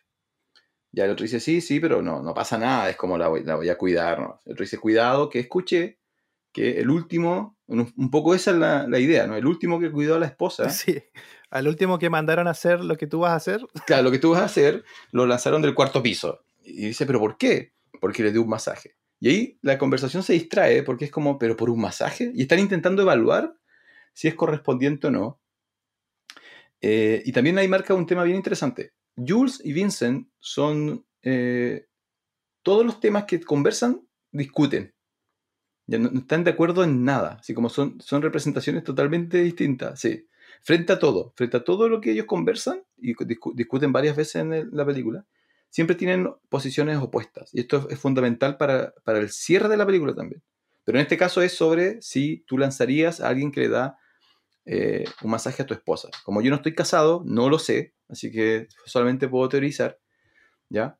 Pero eh, Vincent hace un punto muy bueno donde dice que eh, el- el ma- el darle un masaje a una persona es algo muy eh, sensual, porque es personal. personal, porque es algo como, es como un secreto, es algo que está pasando, pero que ninguna persona reconoce. Esa idea va a volver luego en, en- en una escena posterior. Sí, él dice, yo todos los masajes que he dado a una mujer eh, significaron algo. Claro. Entonces, claro, empiezan a hablar, eh, tiene primero esta discusión de que es proporcionado tirar a alguien de un cuarto piso porque hizo un masaje de pies y terminan hablando de, de, de qué tan íntimo es un masaje de pies Y, eh, y Vincent tiene la última palabra porque él dice, ¿tú me harías un masaje de pies a mí? Que Me es, duelen los es- pies. es algo genial porque es, es algo que diría el personaje. O sea, es algo que, Sí. que una persona diría. Entonces, en el diálogo de Tarantino siempre hay, hay información que le entrega para que la película se entienda, pero también los cierres tienden a ser algo que, que uno dice, sí, eso es algo que yo creo que si Vincent Vega existiera en la vida real y tuviera un amigo como Jules, hablarían de esa manera. Bueno, el- la película sigue y llega la hora y tocan a la puerta. Entran al departamento. eh, hay unos personajes ahí dispuestos de diferente forma en, en- en el ambiente. Y pregunta a Julius, ¿sabe quiénes somos? Y saben perfectamente quiénes son. Es que lo chistoso para mí es que nosotros todavía no sabemos bien quiénes son ellos, porque todavía no sabemos el nombre de Jules, por ejemplo. Claro, pero la pista, o sea, el, el- tema es que la actitud que ellos toman cuando cruzan la puerta, Sí, asumen... Cambia. cambia. Toman un- se transforman en profesionales. Y eso hace que uno diga, ok, todo lo que yo pensaba que ellos eran, lo son. O sea, no sé cómo se llaman, pero mi instinto de que ellos eran esto que yo creo que son, eh, es efectiva. La película me lo acaba de confirmar, me lo acaba de confirmar sin que alguien me lo explique. Simplemente con... Mm, esta es la pega, te dicen. Claro, la interacción. Así como, me estás viendo, sabes quién soy, y, y los otros personajes están totalmente asustados y dicen, sí, sabemos, sabemos quiénes son. Y bueno, Jules toma control enseguida de toda la situación. Vincent se va a un segundo plano y a la cocina, camina de un lado a otro. Lo vemos desenfocado en segundo plano. Eh, por, por planos también, por la fotografía de la escena, vemos que Vincent tiene todo el control de, de lo que va a pasar. Y, y no- ¿cómo nos confirman esto? Le come la hamburguesa al señor que está sentado. A mí no me, no me- no me molestó tanto lo de la hamburguesa, me molestó la, cuando le toma la bebida. Sí. Eh, cuando, porque yo te, yo te invitaría un pedazo de mi hambur- hamburguesa, pero no dejaría que tomes eh, mi bebida. Entonces, ese- eso me pareció más violento. Y, y bueno, y aquí eh, volvemos a hablar del cuarto de libra con queso, que es algo que hablaron en el auto, no lo mencionamos bien, pero ellos tienen una conversación en el auto de cómo se llama el cuarto de libra con queso en en en En ¿es en. Ámsterdam. En. Holanda. ¿Sabes lo que me encanta de esa referencia? Que es, es, eh, es tan estadounidense. El hecho Sí. de que ellos crean que el mundo es como ellos dicen que debe ser. Eh, Sí, entonces, ellos son, el, ellos son el único lugar donde la hamburguesa se mide por cuarto de kilo. Y son el único lugar, uno de los pocos lugares que no usan el sistema métrico eh, que corresponde. Y yo no sé cuánto de eso es lo que está planteando Tarantino en, en la, en la escena, ¿no? Pero cuando le dice, oye, ¿puedes creer? Un poco, un poco la conversación es así, ¿no? ¿Puedes creer que en otros países la, hamburguesa no se llama como se llama acá, en McDonald's? Y el otro le dice, no, obvio.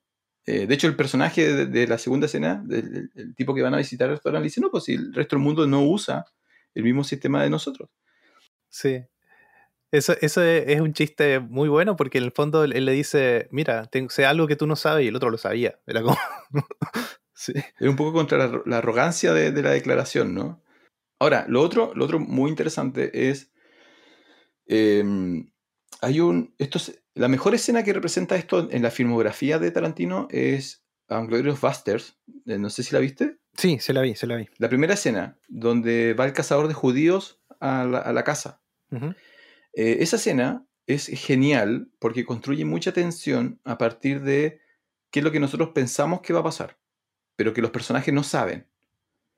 Eh, que en, ese caso es que el cazador ya sabe que hay judíos ocultos en la casa, eh, pero él se toma su tiempo en decírselo al, tipo que está eh, entrevistando.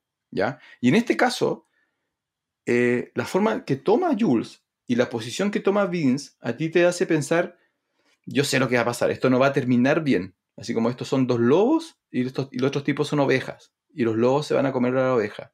Entonces la pregunta es, ¿cómo, va, cómo vamos a llegar a esa meta?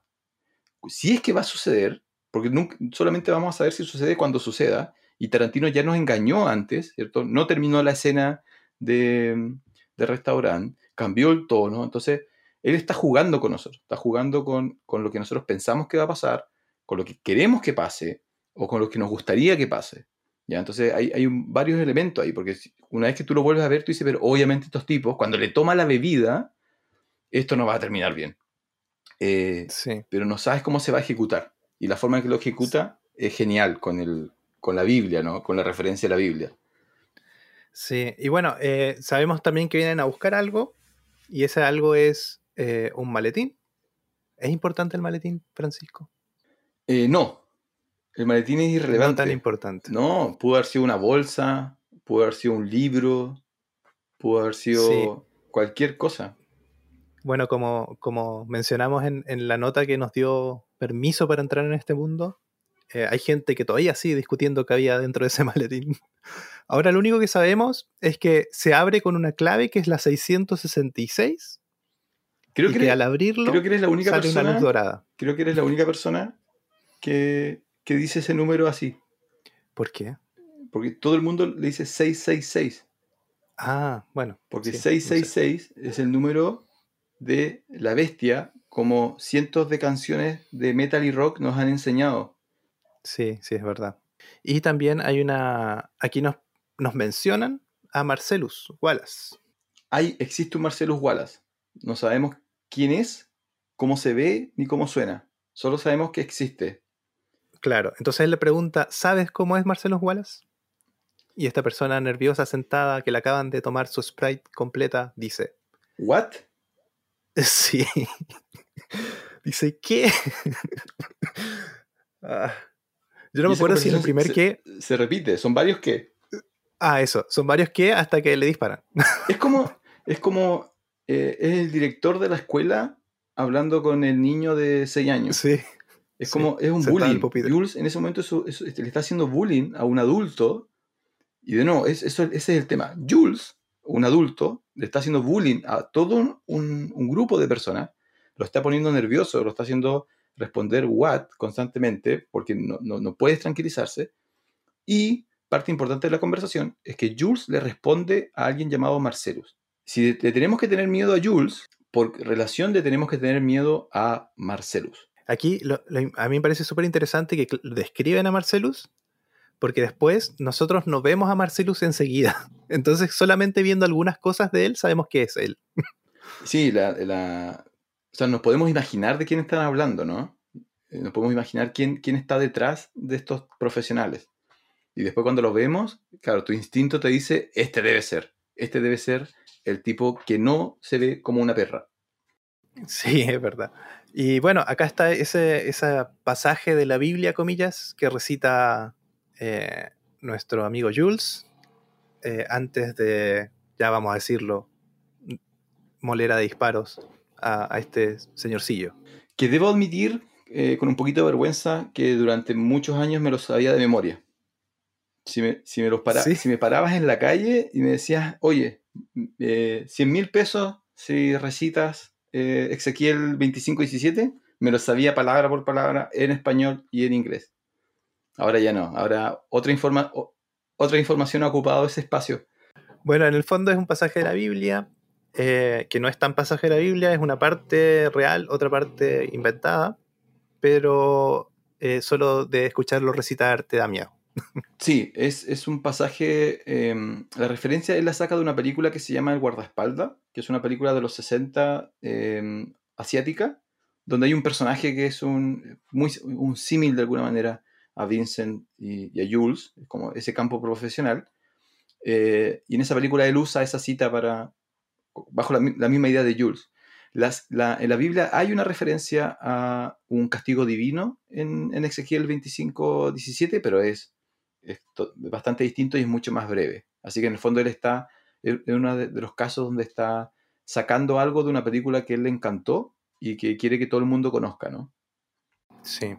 Bueno, aquí termina eh, este, este capítulo, eh, termina con los disparos, eh, o salen, ¿no? Termina ahí, ¿cierto? Terminan los disparos.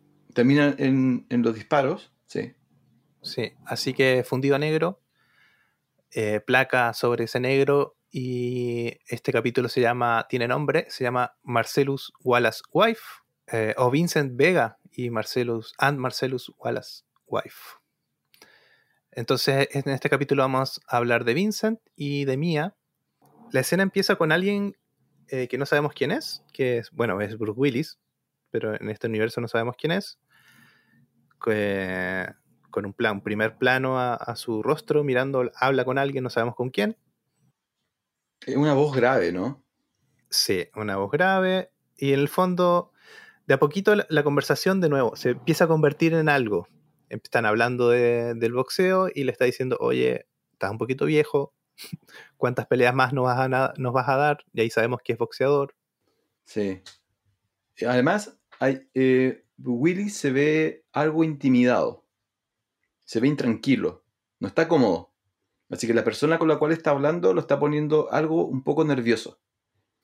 Sí, entonces tenemos siempre ese primer plano estático que te, igual te ayuda a eso, a, estar nervioso con él. Un plano estático, eh, él está casi centrado en la pantalla, y de repente cambiamos de plano y vemos una nuca de una persona pelada y negra, con una curita, un parche de curita en la nuca, y solamente con ese plano sabemos que quién es.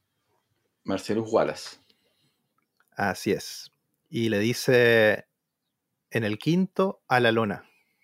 Eso nomás le dice, parece.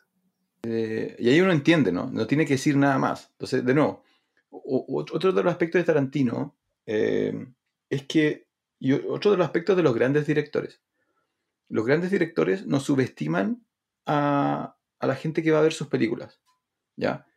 Em, por lo tanto, no, hacen sobreexposición de cosas, no, no, explican dos, tres veces lo que pueden explicar con una sola frase. Entonces, la, conversación de Wallace, sin que tú sepas específicamente quién es Wallace y quién es eh, Bruce Willis, la entiendes perfectamente, entiendes qué, cuál es el acuerdo al cual están llegando. Ya no necesitas que alguien te lo explique. Eh, y eso hace que fluya muy bien las conversaciones. Sí, bueno, es algo que, uno de los objetivos de este podcast es empezar a ver eso, empezar a ver qué hace una buena película, tenemos por un lado las películas que entretienen, el cine es una entretención, está bien, pero por otro lado tenemos estas películas que, dicen más cosas, no solamente lo que se habla, no solamente lo que se ve, sino la conjunción de todo lo que está pasando. Eh, vamos a hablar un poquito de Bruce Willis. Bruce Willis em, también aceptó este trato de 20 mil dólares a la semana, pero él tenía una cláusula especial que iba a ganar porcentaje sobre ganancias. Así que Bruce Willis ganó mucha plata por esta película. y, Bruce Willis hizo todas sus escenas en 18 días de rodaje. El rodaje duró 51 días, por lo que he podido averiguar. Eh, que igual es harto. Bueno, eh, si usted eh, no tiene mucha información de cómo se hacen las películas, las películas se, rodan en días. Generalmente tienes que rodar la mayor cantidad de escenas antes de cambiarte de lugar las. No sabemos si las escenas de Bruce Willis, yo creo que no, se hicieron en 18 días seguidos. Yo creo que fueron salteados. Porque él tiene exteriores, interiores y diferentes locaciones. Pero aún así hay un esfuerzo porque él esté menos días en el rodaje también. Sí, incluso hay, en el caso de, actores que son reconocidos, hay compromisos con otras películas, otras series, donde tienes que. no, no, es solamente que no quieras pagarles más días, sino que a partir del día 19 Bruce Willis quizá tenía que estar filmando en Portugal y lo ibas a perder. Sí. Y bueno, no había pantallas verdes aquí como en las películas de Marvel. No, o, el bigote de, Superman en Misión Imposible. El, el eh, Cavill, el personaje que hace Superman en la Liga de la Justicia. ¿Ya? Eh, ya se había ido a filmar Misión Imposible y su personaje en Misión Imposible usa bigote. Entonces él se dejó un bigote porque tenía que cumplir con, Misión Imposible, que es una película del mismo nivel de, Liga de la Justicia, y después lo llaman para filmar más escenas como Superman. Y Superman, como la mayoría de las personas sabe, no tiene bigote. Entonces tuvieron que, ah, borrar, tuvieron que borrar el bigote con, efectos digitales y se ve muy raro. Se ve muy raro. hay escenas de la Liga de la Justicia donde él se ve muy extraño y es por eso, porque le borraron parte de su cara con, efectos digitales. Bueno, la, la magia del cine, ¿Qué más? ¿Qué la magia del cine. Bueno, la curita, la curita de la nuca de Marcelo Juárez no tiene explicación. Eh, esa curita no la, escribió Tarantino. Eh, Big Rains tenía una herida y se tapó eso con una curita. Quentin mantuvo el plano Y mucha gente piensa que esa curita tiene importancia en la historia y no la tiene. Fue una cosa accidental. Sí, sí, yo también. em, claro, hay teorías sobre, de nuevo, el maletín, el 666, el alma que sale por la nuca. O sea, son teorías. Son teorías. mucho sí. tiempo. Yo, yo pensé que era algo que además identificaba al personaje, pero claro, que ya es negro, ya es pelado, porque iba a tener una curita en la nuca. Claro, si alguien te dice, oye, ¿quién describe Marcelo Wallace? No ibas a partir por la curita en la nuca.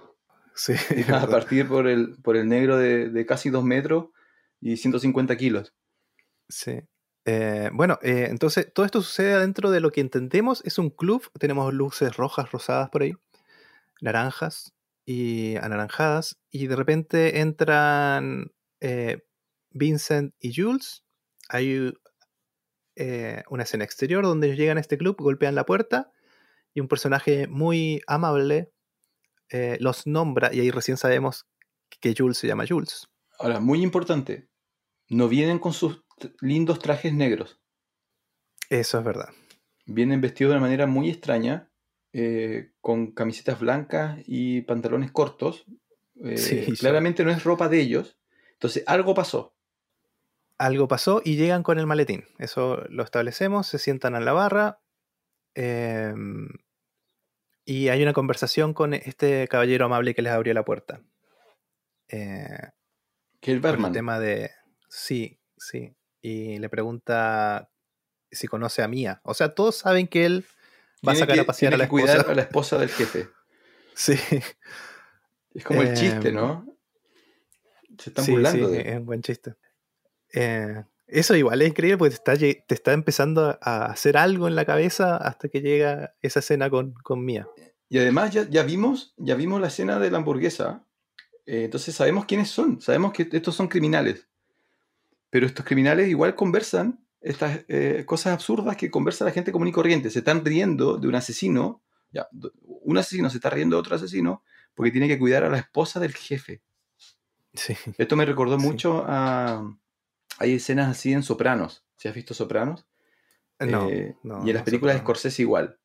Eh, el mundo de la mafia italiana tiene, tiene constantemente estas referencias a estos criminales de carrera, pero que en el fondo igual son inseguros, son graciosos, son, son, son humanos. Sí, sí, es la parte, que- el backstage de- del mundo criminal, que, el Claro. que no habíamos visto hasta, hasta algunas películas que, que empiezan a mostrarlo. Em, eh, bueno, m- eh, Butcher deja de hablar, eh, Butcher, el personaje de Bruce Willis, ¿no? Deja de hablar con, con Marcellus, se acerca a la barra a pedir unos cigarrillos. Y yo no entiendo por qué hay una mala onda ahí entre Bu- Butcher y Ah, Vincent. porque son, es, es una representación de quiénes, de quiénes son ellos. Es un poco un reflejo de, del mundo que quiere construir eh, Tarantino, eh, que después incluso se teoriza que tiene que ver con, con- con el, multi, con el universo general como de las películas. Son, son dos machos alfa. Un poco eso es lo que quiere representar el- el- la escena, ¿no? En la película hay, hay machos alfa y hay todo el resto. Entonces, por ejemplo, eh, aquí te demuestran que Butcher es un alfa, aunque, aunque fue amedrentado por, por Wallace, que es otro macho alfa. Butcher no se deja amenazar por Vincent, que Vincent es otro alfa y Jules es otro alfa. Y entonces, la forma en la cual ellos interactúan juega con esa idea. Y por eso cuando interactúan con otros que no son alfa, eh, tienden a imponerse, ¿no? Tienden a, a- a dominarlos. Entonces, un poco marca como eso, marca así como, porque es una mala onda, ¿no? Es como, ¿qué estás mirando? Para, para que tú le digas a alguien, ¿qué estás mirando? El nivel de confianza que tienes que sentirte es impresionante. Eh, y el otro no se Sí. echa para atrás. Entonces, en el fondo son, de nuevo, son, son alfas encontrándose por primera vez. Son como perros callejeros eh, que se están oliendo, están como viendo hasta dónde pueden, pueden presionar. Sí. Bueno, yo igual leí esa mala onda que tiene que ver con, con el desenlace de esta, comillas, relación, que lo vamos a ver un poquito más adelante. Eh, ya, bueno, de aquí eh, vamos, cambiamos de, de lugar y nos vamos a un departamento a, a ver a, a alguien que, que conversa con Vincent, El vendedor de drogas. el vendedor de drogas, así es, que tiene una polera de meteoro. Tiene una, oh, sí, tiene una polera de meteor. Eh, bueno, aquí qué pasa? Eh, había una conver- como todo, había una conversación que puede ser una conversación normal, yo creo normal cuando vas a comprar drogas. y dice, tráeme cualquier droga de Ámsterdam que yo le puedo hacer el Pepsi Challenge y voy a ganar. Sí, es importante que la droga es heroína. Es, releva- Sí, sí, es sí, relevante esa- esa- esa información. También es relevante que Vincent tiene una... mm, es amigo del vendedor de drogas. No solamente una transacción, sino que se conocen. Sí, y, y otra cosa, no teníamos eh, conciencia de que era adicto Vincent eh, o que consumía drogas hasta ese momento, ¿o no? Eh, no, ni- no, o sea, para nuestro estándar, la heroína es una droga dura. Hasta ahora solamente lo habíamos visto hablar de drogas rec- recreacionales, que la Mm, marihuana, el tabaco, el alcohol. Primera vez que aparecen drogas duras en, como referencia. Sí, y dicen que, que, bueno, Quentin mandó a, a nuestro amigo Travolta a hablar con un amigo de él que oh, era ex adicto a la heroína para poder entrar en personaje y saber algo más de, de ese mundo. Eh, y y este, esta persona le dijo que, que una de las mejores formas de saber cómo sentirse cuando estabas bajo los efectos era que te tomes buen tequila y te des un baño de agua caliente. El, eh, consejos profesionales. Sí, sí. Lo, lo interesante de mm, que esto igual salió en 94, eh, por lo menos en la primera etapa, eh, porque Vincent se va a drogar, lo cual es importante porque es como la película da a entender que es como el, es medio del día, es como parte de, de la rutina normal que Vincent se droga. Eh, muestran bastante en detalle el proceso, ¿ya? Mm. Que también es, es a propósito, pero para la época igual era complejo porque eh, es una droga dura. O sea, Tarantino estaba, y a, a veces ha sido él acusado de que romantiza, o, o, claro, una apología a, a la droga dura, pero después vemos que, que no es tan así. Sí, y bueno, y aquí de nuevo tenemos otra eh, tipo de escena que igual son sellos de, de Tarantino, que son est- estas primerísimos primer planos de procesos, que son como eh, planos tipo macro. Vemos muy de cerca esa aguja chorreando, muy de cerca eh, todo lo que sucede en, en esa secuencia. Yo no, no sabía cómo funcionaba la heroína, ahí lo supe. Ahora, lo, lo- Sí. lo- lo interesante es que todos los detalles que él menciona son importantes. O sea, no lo está mostrando por mostrarlo, no lo está mostrando para hacer Mm. tiempo, no lo está mostrando para llegar a los 90 minutos y tener una película completa. Ni Cada porque sea bonito. Cada, claro, cada pequeña referencia, por ejemplo, en un momento el, el- el vendedor de drogas le pregunta a Vincent si todavía tiene el- su auto, Sí, que es un Malibu eh, convertible. Y él le dice sí, lo cual de nuevo parece muy irrelevante, pero va a tomar valor eh, en, en 10 minutos después. De, ahí hay una, una curiosidad de ese Chevrolet Malibu. Eh, bueno, sabemos que el, el auto era de, de Quentin Tarantino. Eh, sabemos que había poco presupuesto, así que supongo que por eso eh, se ahorraron el arriendo de un auto ahí. Pero este auto fue robado. En algunos lugares dicen que fue durante la grabación y en otros lugares dicen que fue terminada la grabación. El tema es que lo robaron. Ese auto desapareció y recién en el 2013 volvimos a saber de ese auto eh, en un control de rutina. La policía ve este auto. eh, no sé cómo llegan a revisarlo tanto. Esa parte no, no encontré mayor información, pero ven que no sé si el número de chasis está borrado o alterado. Bueno, y descubren que el auto era de Quentin Tarantino. El famoso auto de Pulp Fiction regresa. Sí, sí. ¿Truco publicitario? No creo. Pasa el día, ¿cierto? Estamos de noche ya, ¿cierto? Sí. Claro, es una cita. Eh, vamos en, con Vincent arriba del auto y tenemos ese, esa estética hermosa del auto andando. Y esto ya no es pantalla verde, esto debe haber sido la pantalla proyectada como se hacía ahí en los 70, 60. Sí, exacto, es una referencia a las antiguas películas. Ah, hay, hay una escena... eh, de Hitch- Hitchcock usaba mucho esa... Las películas Mm, de Hitchcock sí. tienen mucha esa referencia. Específicamente Psycho parte con, con ese auto eh, estático que nos quieren hacer creer que está en movimiento. Ahora hay, no sé, sin ir más lejos, Mandalorian usa unas pantallas LED que se comunican con las cámaras robotizadas y el actor en vivo puede estar viendo lo que está pasando. Bueno, esto se hacía así antes, pero aparte Quentin Tarantino lo hace por la estética, porque es parte de su universo y queda bien también. Y eh, ya, eh, Vincent va a la cita, ya sabemos que va a buscar a Mia, llega a la casa, que a mí me llamó la atención eh, que no nos muestran la casa, nos muestran la entrada nomás, pero también tiene que ser un cuest- cuestión de presupuesto, yo creo. Sí, Eh, la casa no se ve tan ostentosa tampoco, pero llega a la, a la casa, no hay nadie, hay, un, hay una nota aparece en la, en la puerta. sí. Que dice que ingrese nomás y se sirva algo en el bar. Ah, sí, se sirva algo, él entra, eh, una voz le habla, sabemos que, que es mía, y, y esto nos da pie al GIF o meme animado El más famoso. famoso de la última década, capaz. No, sí, Vincent perdido, ¿no? Sí, Vincent con, con su traje, con su, ¿cómo se llama? Sobre todo en el brazo, con las, las- las manos abiertas, mirando para lado y lado, ¿quién me está hablando? Claro. Además está drogado. Por eso viene la escena anterior. Sabemos que no está al 100% de, sus, de sus competencias. Sí, sí, y su pelo ayuda también. Sí, también. Así que, bueno, también nos establecen que, que esta señorita, o señora, no sé si está, sí, señora porque está casada, también le hace un poquito a los polvillos. También. Y también es relevante luego. Ahora, eh, a mí me pasó que, que la casa no me... Una de, las, una de las pocas cosas que no me convenció es que Wallace viviera en esa casa. Eso sí, a eso voy.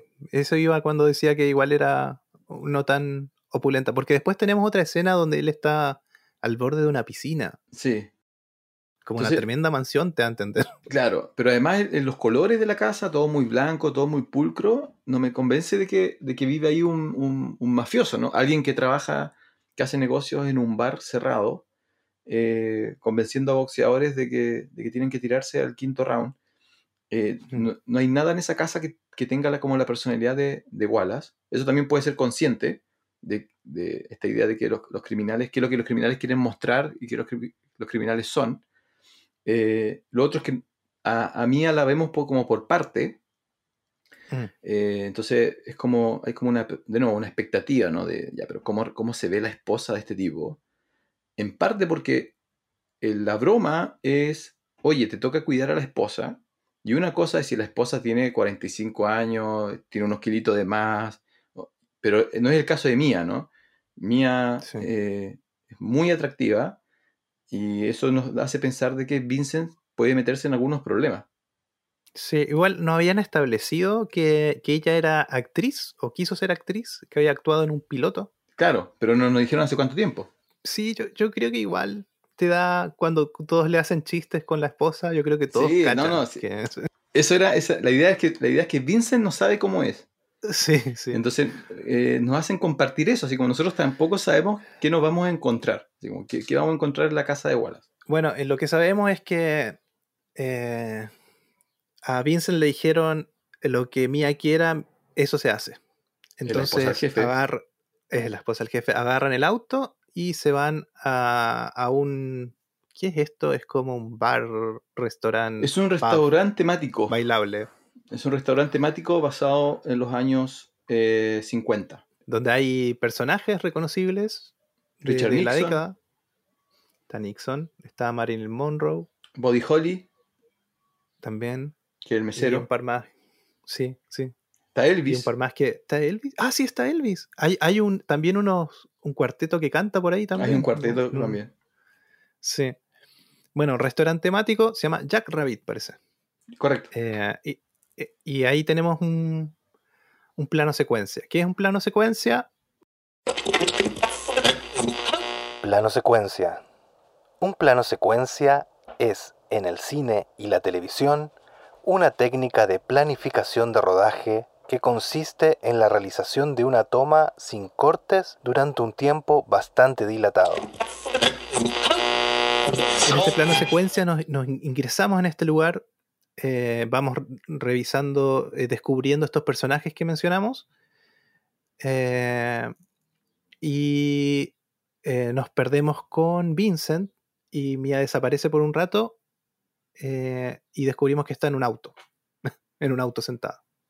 No, se, mm, en el fondo esto es como un gusto que se da a Tarantino de, de, mostrar. tú, tú ves las paredes del restaurante, está lleno de pósters de películas eh, sí, seguramente que le encantan a él. que le encantan a él. sí. Eh, bueno, llegan, se sientan, van a pedir y llega un, un menú de cuarta categoría, una hoja plastificada horrible. Bueno, eh, piden eh, que comer y piden una malteada. Eh, o sea, Mia pide una malteada de 5 dólares, que a Vincent le parece estratosférico. Excesivo. sí. Él pide una Coca-Cola de vainilla, Sí, que también me pareció raro. Eh, pido un steak, que es como lo típico, así como, ¿qué es lo que come un hombre? De nuevo, volvemos, ¿qué es lo que come un, un hombre? Carne, así como, ni siquiera lo pensó. Y ella pide una, una hamburguesa. Ella va al baño a drogarse durante un momento, entonces volvemos a insistir de que le gusta eh, polvorearse la nariz. polvorearse la nariz, ¿ya? Y le cuenta este tema de su piloto, porque él le pregunta, oye, supe, supe, me contaron que estuviste en un piloto. Eh, lo, lo chistoso es que al comienzo de la película él ni siquiera sabe lo que es un piloto. Se lo tiene que explicar Jules. Y ahora él le dice, oye, supe que hiciste un piloto, como demostrando dominio del tema. Cuéntame del, del piloto. Y le cuenta básicamente lo que hoy día nosotros pensamos que es el piloto de Kill Bill. Ah, sí, mira, no lo había pensado. Claro, Ah, sí, porque Fox for Five. Ah, las cinco mujeres Deadly, mortales. Deadly Snipe. Claro, la mujer negra, la asiática, la, de los Es verdad, es verdad. Claro. Sí, mira, mira lo que me entero ahora. Por eso es bueno este podcast. ya, bueno, hay un, un- un detalle ahí que ella eh, le hacen escoger, los- la- las cosas tienen nombres temáticos y la malteada le preguntan eh, Martin and Louis o Amos and Andy. Y en el fondo era, es una referencia a comediantes, dúos de comediantes, uno eran negros y otros eran blancos. O sea, vainilla o chocolate, tú, Maltea. Sí, sí. Eh, bueno, Vincent sigue eh, hablando de la malteada de 5 dólares y le pide un poquito probarla y sé que es muy buena, pero que no sabe si es para 5 dólares. Y eh, de, de nuevo, otra conversación normal, cualquier conversación, hasta que empezamos a, a recordar cosas que ya se dijeron y a establecer otras. Y hablan de, de Tony Rocky Aurora. Que fue el tipo del masaje de los pies. Así es. Entonces Vincent pregunta si fue verdad y Mia le dice, ¿en serio crees eso? Pero acá hay un detalle importante para mí, que ella dice, lo único que hizo fue estrecharme la mano en mi matrimonio, porque no sé si te diste cuenta que después ella estrecha la mano de Vincent. Sí, eh, lo- pero también es interesante porque el, ellos se están llevando muy bien. Él tenía miedo al Sí. comienzo de que se iba a llevar ma- mal con la jefa, con la esposa del jefe. Se están llevando súper bien. eh, eh, Se, se- se meten en esta conversación y ella como que le recuerda como quién es, así como "Estoy- soy una mujer casada. ¿Ya? Sí. Eh, y eso no solamente antes, sino que en otras escenas se van a volver a encontrar. Y efectivamente lo único que hacen es, es darse, la, darse la mano. Entonces hay como un juego ahí de, de qué es lo que pasa. Ahora, nunca sabemos lo que le pasa a Sí. Tony Rocky. De hecho, nunca vimos a Tony Rocky.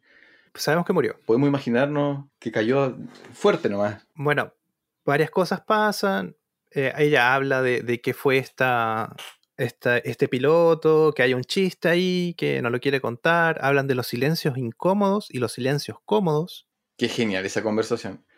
Es increíble, sí, es súper buena. Es genial porque, porque es muy, muy real y porque para los que, los que han encontrado a esa persona con la, cal- con la cual pueden tener silencios cómodos, es como, sí, exacto, enti- enti- entiendo perfectamente lo que Mia le está comentando a, a Vincent, Sí, así es. La vida, la vida real. la vida real. Sí. Y mm, bueno, vamos a que anuncian este concurso de baile. Eh, Vincent dice que no y ella le recuerda que es la esposa del jefe. Claro, de nuevo le recuerda, oye, ¿con quién, ¿recuerda con quién estás hablando? It was a teenage wedding and the old folks wished him well. You could see that Sí, entonces esta es otra escena icónica de, de esta película y del cine en realidad. Una escena icónica del cine. Que eh, los malpensados dicen que no estaba en, la, en, la- en el guion original, eh, o que no iba a ser filmado, simplemente iba, iba a irse como a corta negro, y que cuando Tarantino confirma que tiene a, a Travolta, le dice no puedo tener a Travolta sin hacerlo bailar, eh, pero según Tarantino la escena siempre estuvo planificada. Un baile eterno. Ya, el baile, es que el baile es, bien interesante. Uno, la segunda vez que, que- o sea, no la segunda, la última vez que la vi, que yo ya sabía que iban a terminar bailando, cuando, cuando Vincent conversa con Jules y tienen la- el argumento sobre los pies, todos los argumentos que usa Vincent para el masaje de pies, tú puedes cambiarlo por el baile. Entonces, ellos, eh, Mia ofrece participar en el concurso, los pasan adelante, los presentan, comienzan a bailar. La escena no se va, no se corta, sino que la muestran completa, por lo tanto debe tener un significado, ya, conociendo a Tarantino. La escena es bastante sensual, es bastante personal. Es como está pasando lo que Vincent le dijo a Jules que pasaba en los masajes de pies, así como está pasando algo entre dos personas, ninguno de los dos lo va a decir, pero los dos se ven, se entienden, ¿ya? Eh, y ahí tú dices, uff, Vincent se está acercando a zonas medias peligrosas. El otro detalle es que la canción, la canción es una canción de, de Chuck Berry, eh, y es una, es una de las pocas canciones de rock que tiene final feliz. Eh, no sé si tú te metiste como en ese, en ese detalle. No, lo único que supe es que Quentin quería otra canción. Eh, yo no, no sé cuál es, cuál es la canción original, la que terminó. No consiguió los derechos porque estaba comprometida para otra película. La que, la que termina usando es eh, una de Chuck Berry, que es el padre del rock and roll. Se llama Never, Never Can Tell. Y si tú ves la letra, cuenta la historia de una pareja que se casa muy joven, pero todo le sale bien. Se compran una casa, tienen hijos, son felices, y la canción termina con la pareja feliz. Y, es, y la letra es muy singular porque normalmente las canciones de rock son tristes, pues son dramáticas, cuentan algo Mm. malo. Ya, y la canción específicamente hace hincapié en decir eh, que el- la gente pensaba que le iba a ir mal, porque se cansaron a los 18 años, pero en realidad le sale todo bien. Entonces, si mezclas eso con lo que está pasando en escena, que son estas dos personas bailando y que, que bailan súper súper profundamente, tú dices, ya, ¿qué nos quiere decir? ¿Nos quiere decir que esto va a terminar bien? ¿Nos quiere decir que esto va a terminar mal? ¿Es otro, Mm. otro contratono con lo que hizo en, al comienzo de la película? Con esta película, con esta música de surf, en- con personas amenazando. Entonces, de nuevo, Tarantino es uno de los que, si él coloca una canción, es porque algo, pa- algo nos quiere decir con esa canción. Y bueno, igual mencionar que Mia eh, baila descalza. Es importante porque el paso principal de lo que están bailando es un masaje de pies. Claro, eh, eh, sí, eh, bueno, tú, si tú ves otras películas, hay algunos que han identificado que, que Tarantino tiene un, un fetiche con los pies en Sí, todo caso. el fetiche, sí. sí. Y eh, qué decir de, de esta secuencia? Bueno, es que mm, Me encantaría saber El- bailar así. Es como, me sentí Sí. celoso. en serio yo no. No, yo, yo tengo el mismo ritmo de, de una puerta, así que no. Ver a Travolta fue como. Bueno, yo igual, en realidad. Pero bueno, eh, más allá de, nuestras aptitudes dancísticas, esta escena, leí mucho que dicen que, que Quentin Tarantino grabó toda esta escena y no es así. De hecho, hay videos de detrás de escena donde vemos que sí se intercambia cámaras con el director de fotografía. El director de fotografía es quien eh, hace cámara. eh, pero él está bailando desenfrenadamente al lado de, del camarógrafo, del director de fotografía, mientras hacen la escena y él va marcando los pasos y va marcando eh, eh, los movimientos de cámara justo al lado de él. Y los planos que son más cercanos, más primeros planos, los grabó sí eh, Quentin. mm. No sé en cuántas, en cuántas tomas grabaron todo, pero sí sé que él termina con la camisa transpirada. No, pero se sabe, él, él y, y ahí es donde él se vuelve como un. Vuelve a evidenciar que a él le encanta el cine, ¿no? Hay cosas que él, Sí. que él quiere grabar y hay cosas que él quiere disfrutar y hay cosas que él entiende que hay gente que hace mejor. Entonces, no, est- esta idea que, que estos directores son como. que un poco viene de la idea de Kubrick, ¿no? De estos omnipotentes directores que hacen todo y que. Mm. No, Tarantino sabemos que no es, no es así para nada. Así que bueno, termina la escena, esta, esta secuencia con un fundido negro, nos están cortando ahí, y volvemos a la casa. Ellos llegan, la puerta se abre, llegan felices, felices, felices, felices, y vemos el trofeo. Entran bailando tango, de hecho. Entran bailando tan... Y ahí de nuevo, otra pista que nos hace pensar de que Vincent eh, se está acercando a hacer lo que no tiene que hacer, pero que todos sospechamos que va a hacer. Y viene el silencio incómodo que es cómodo al final. Claro. Eh, bueno, y aquí, ¿qué sucede? Él se va al baño. Eh, hay mucha gente que habla de las escenas de Vincent y el baño. eh, a mí me parece un lindo recurso, pero no sé si es tanto como dicen. Lo que pasa es que si, si no estuviera... Siempre que va al baño pasa algo. Sí, sí, sí. Entonces si no pasara tanto tiempo en el baño, Vincent, eh, la película sería distinta en realidad.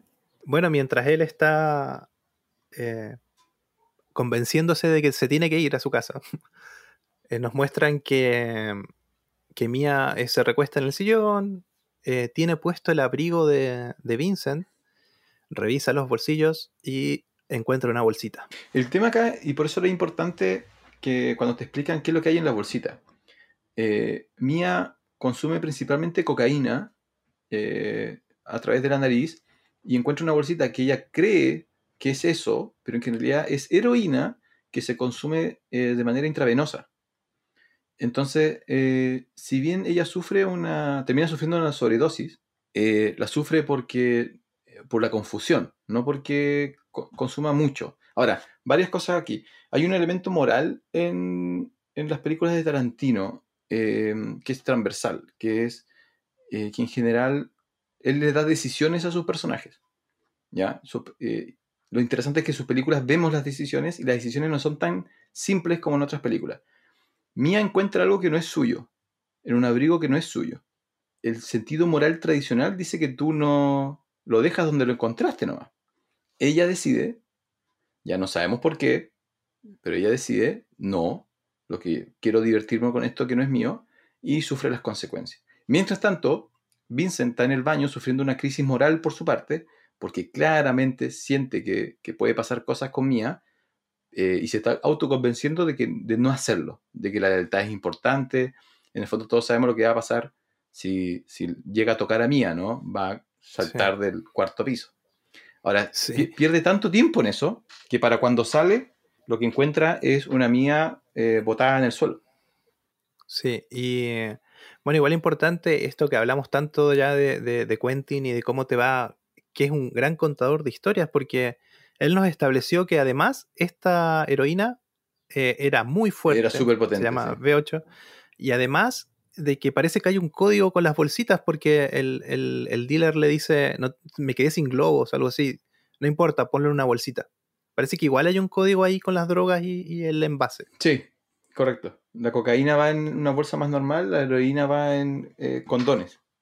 Sí, y bueno, de nuevo, eh, lo que dices tú, Mía en el piso, una escena súper fuerte, primerísimo primer plano, le sale sangre de la nariz y después vemos a, a Vincent en el auto llevando a Mía, eh, llamando a- al dealer que se llama Lance.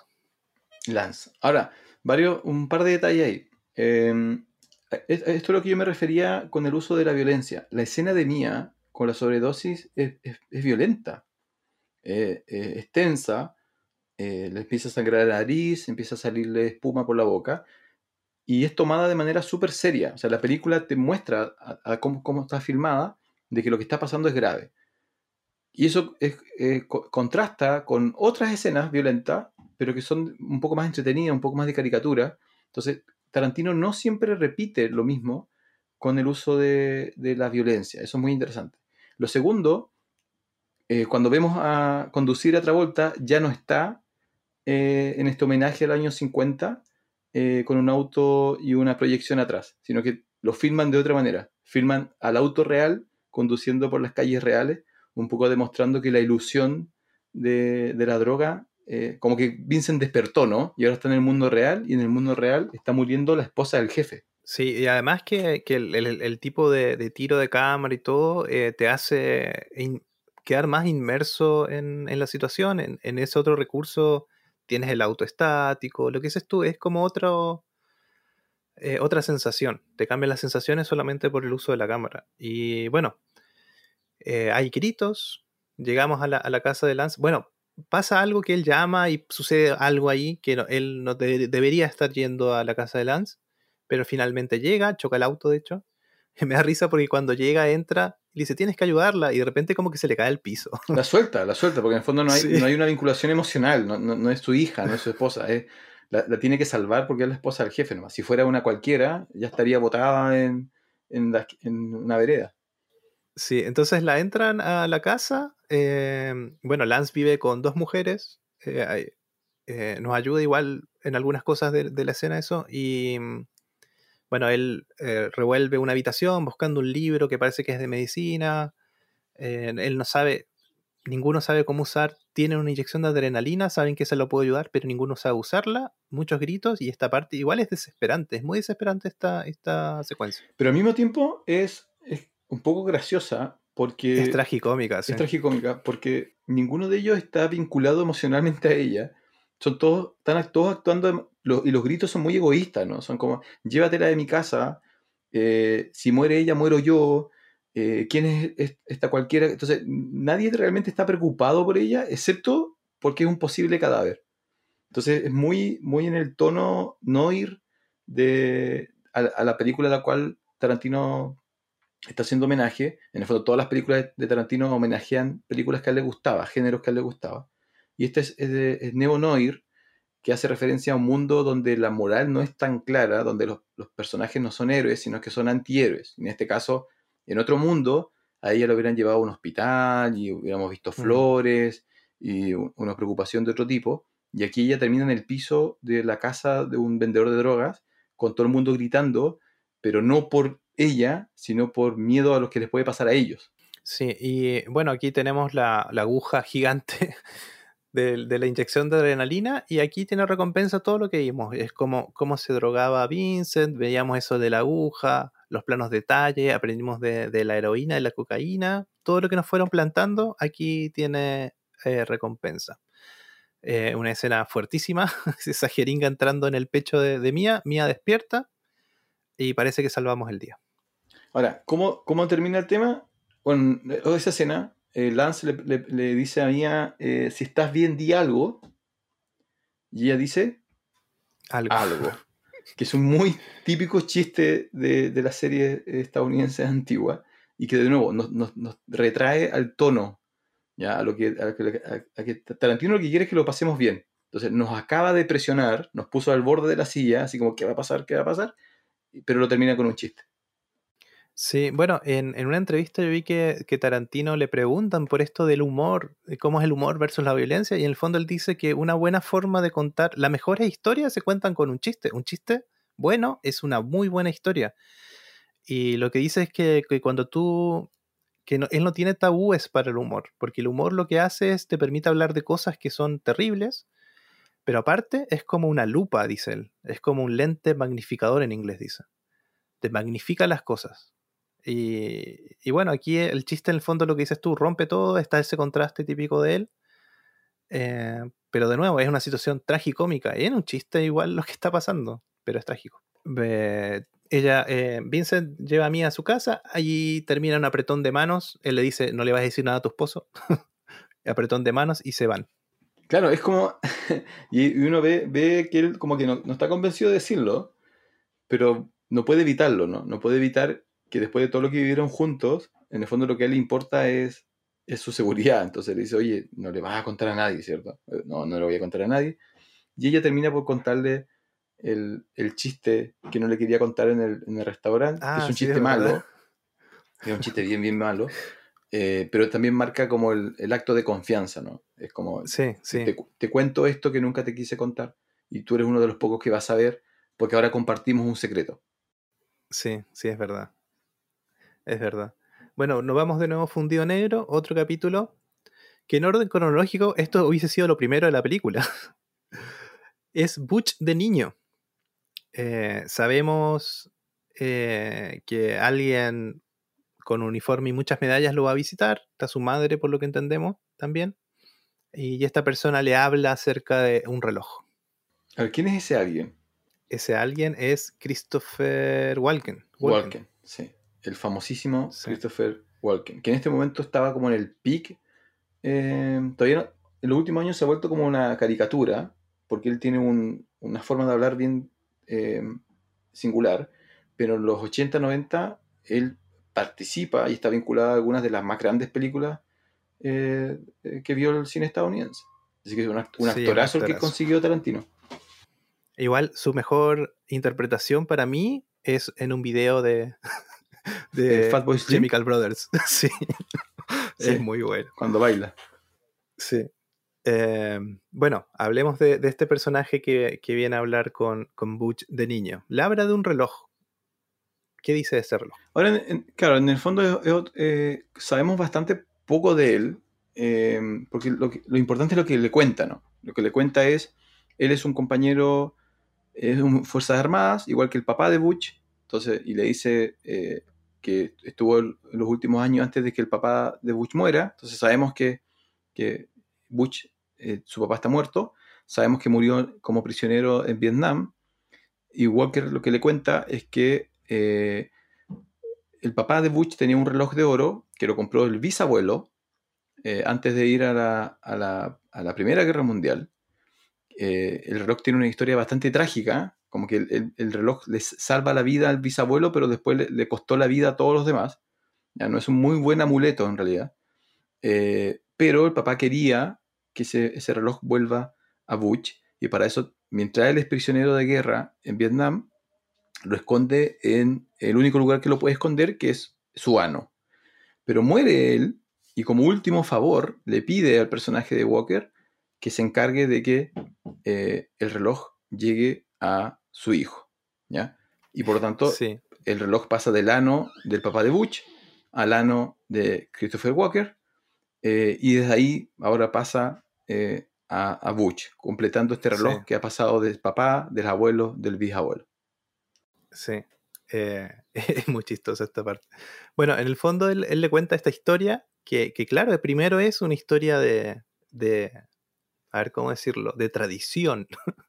de tradición está esto del bisabuelo, el abuelo, el padre, del legado, pero también está este tema de que en, en una parte del relato dice, no sé si el padre o el abuelo se lo da a alguien que no conocía y ese alguien que no conocía efectivamente se lo pasa a la siguiente generación. Es como algo que, que sobrepasa todo lo que debería, tiene vida por sí, por sí o mismo el reloj. Tiene al- algo que, que, un aura, por decirlo. Y, y eh, está hablando de esto que es dramático, incluso emotivo, y de repente dice, bueno, y lo escondió en su ano por dos años. Lo escondió en su ano por dos años. También dice serio. Los otros, no, el- el- la entrega es, es genial. El, el monólogo es es el mejor monólogo de, de- de la película. Eh, lo que sí también tiene, tiene algunos. eh, Uno de los pocos aspectos donde la película envejece un poquito mal para los parámetros actuales es que cuando cuenta la parte de Vietnam, ese, usa algunos eh, epítetos bastante eh, racistas en contra del- de los soldados vietnamitas, del Vietcong. ¿ya? Y, y eso se puede hacer en 1994, pero yo creo que si la película fuera hoy día, ya ese monólogo sería un poco, un poco más, más cambiado. Eh, pero de nuevo, es como parte fundamental del humor, eh, como concepto del humor, es el absurdo, ¿no? El humor tiene que ver con situaciones absurdas. Y él, esta es una situación bastante absurda, o lo que está contando tiene aspectos como absurdos, ¿no? Es como cuando le entrega el reloj, claro, por una parte es el reloj de su papá, de su abuelo, de su bisabuelo, el legado de su familia, y por otra parte es un reloj que lleva eh, cinco de los últimos siete años en el trasero de alguien, Sí, sí. Con toda la carga emocional que eso. con toda la carga emocional que lleva. eso conlleva.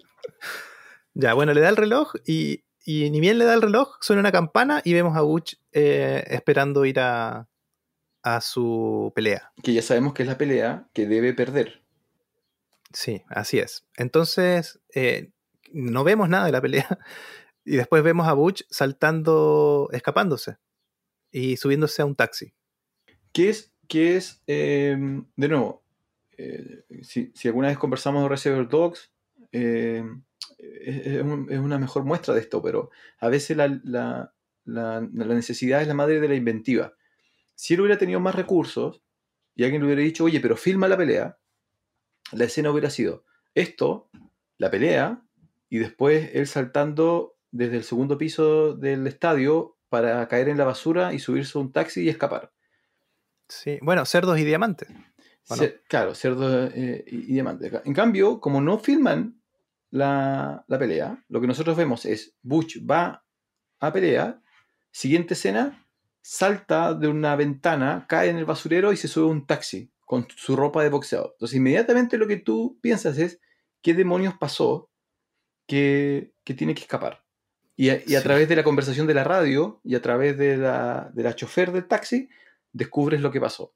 Butch traicionó a Marcellus y no solamente lo traicionó, sino que mata accidentalmente al otro boxeador. Una voz en off dice, lo mató. Él sube al taxi y, y ahí vamos sabiendo, claro, lo que tú dices. La taxista ya sabe que lo mató y él no Claro. sabe. Él no sabe, él descubre en el taxi. Bueno, dicen que, bueno, la conductora Esmeralda Villalobos, Villalobos, Porque están en Los Ángeles. sí, eh, dicen que este, este personaje existe también en otra película. No, a ella no la, no la encontré. Sabemos que mm, el, el de Walker, el personaje de Walker, está vinculado con uno de Inglourious Basterds. Mm, sí, en- no en el universo de, de Tarantino, sino en otra película, esa misma actriz hizo de taxista asesina, Ah, pero de otro sí, director. puede ser. Bueno, ahí, podem- de no, podemos estar meses hablando de esto. Tarantino es muy amigo de, de otros directores, incluyendo Rodríguez. Y a través de eso, igual hay hartas conexiones entre sus películas. Sí, y, es interesante porque si tuviste esta película sabiendo lo otro, ella está muy eh, interesada en esto de matar a alguien con sus propias manos. Es como una, una conversación muy creepy. Sí, como de la nada. Sí. Eh, bueno, al final llegan, eh, le da hoy a una propina para que se asegure de que ella no diga qué pasó. Se va al taxi y Butcher llega a, a un motel o un, algún un Sí, un motel. departamento arrendado. No, un motel. Donde está su pareja. Un personaje muy extraño Eh, también. Sí, es raro ese personaje. ¿De, ¿Es que es italiana? no sé. Eh, No habla español bien, lo único que sé. es, eh, es europea, es de la- si, no es, si no es española, pero es latina, o es portuguesa o es it- italiana, no, francesa, francesa, perdón. Es Ah, francesa, francesa puede ser. sí. parece. sí. Sí, hablan de nuevo. eh, eh, una conversación entre pareja que se tienen sobrenombres. y a cada rato él le cambia el sobrenombre, le dice, no sé, como caramelito con azúcar en el top, no Sí. algo así. Y, y como él como que trata de hablarle tiernamente a ella. Y ella, ella, el personaje, se nota enseguida que es como muy de cristal, es como muy princesita, como no sé. Sí, rompe un poco eh, todo el casting, ¿no? Eh, es el único personaje, el único personaje inocente. Eh, ella no, ella no hace, no hace nada malo y no hay, no hay como nada malicioso, pero, y eso lo hace muy extraña, ¿no? Interactuando con, comparándolo con todo el resto. Es como un personaje de otra película. Sí, y bueno, igual es el contraste, de, nu- de nuevo el contraste, acá, otra vez contraste de, de- de Tarantino, porque eh, en la escena que sigue, en la secuencia que sigue, eh, eh, sirve mucho la película que ella sea así, porque eh, Butcher al otro día se vuelve loco. Porque ella olvidó el reloj de su papá. El reloj del ano quedó en, Sí. en- en su departamento. Ahora, de nuevo, para que se entienda, él traicionó. Lo que está pasando es que él traicionó a Marcelo Wallace. Por eso él escapa del, del estadio. Porque no, no- no pierde la pelea, sino que la gana. Y hay una pequeña secuencia donde aprendemos que él apostó por sí mismo. Por lo tanto, traicionó Ah, a Wallace teléfono, para, sí. para ganar mucha plata. Y ahora tiene que escapar. Tiene que lograr escapar de la ciudad sin morir en el intento. Eh, y por eso habían, estaban en un motel. Y él empieza a buscar la otra a la mañana siguiente el reloj, que era lo único que le importaba. Y ella olvidó el reloj en el, de- el departamento de ellos. Y él se enoja y él muestra su verdadera cara, en algunos sentidos. Él, muestra la cara de- de- del boxeador violento, agresivo. Ya rompe una, tele- una televisión. Y ella inmediatamente se transforma como en un, un pequeño gatito, en un conejito, se va a una esquina y queda en, pánico. rincón, sí. Eh, y él después ya baja las revoluciones, pero queda muy claro que, que ellos son animales totalmente distintos. Igual es importante que, que, claro, a nosotros como espectadores, hasta que él no habla por teléfono, pensamos que él ganó por orgullo. Sí, porque te- tenemos toda esta escena de, de secuencia del reloj, de la, de la tradición, de lo que costó, y como que él se despierta que estuvo pensando algo, y yo al menos la primera vez que la, o ahora que la vi de nuevo, igual, eh, pensé que, que él por orgullo, por la tradición, por lo que significó, eh, él no debería dejarse perder. sí, es- Eso pensé yo. esa discusión es genial porque, em, de nuevo, todos los personajes tienen, tienen decisiones, decisiones que tomar durante la película. Algunos personajes viven y mueren a partir de esas decisiones. Por ejemplo, Mia casi muere por su decisión. Y, claro, durante la primera parte se, asume que la decisión que toma Butch es, por, es de honor. Eh, después descubrimos que no. Entonces, cuando, él descubre, cuando descubrimos que no, él se transforma en un antihéroe, ¿no? Se asemeja más a Vincent y a Jules que a un héroe.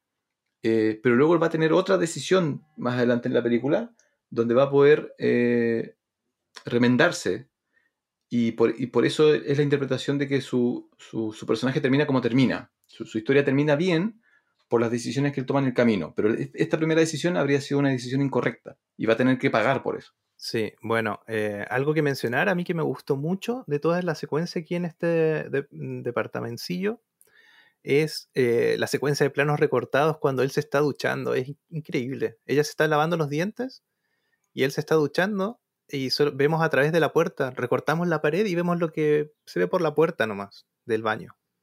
Y es increíble cómo él sale, entra de plan, porque lo que nos hace aquí el director de fotografía es que nuestro plano, nuestro encuadre pasa a ser el vano de la puerta.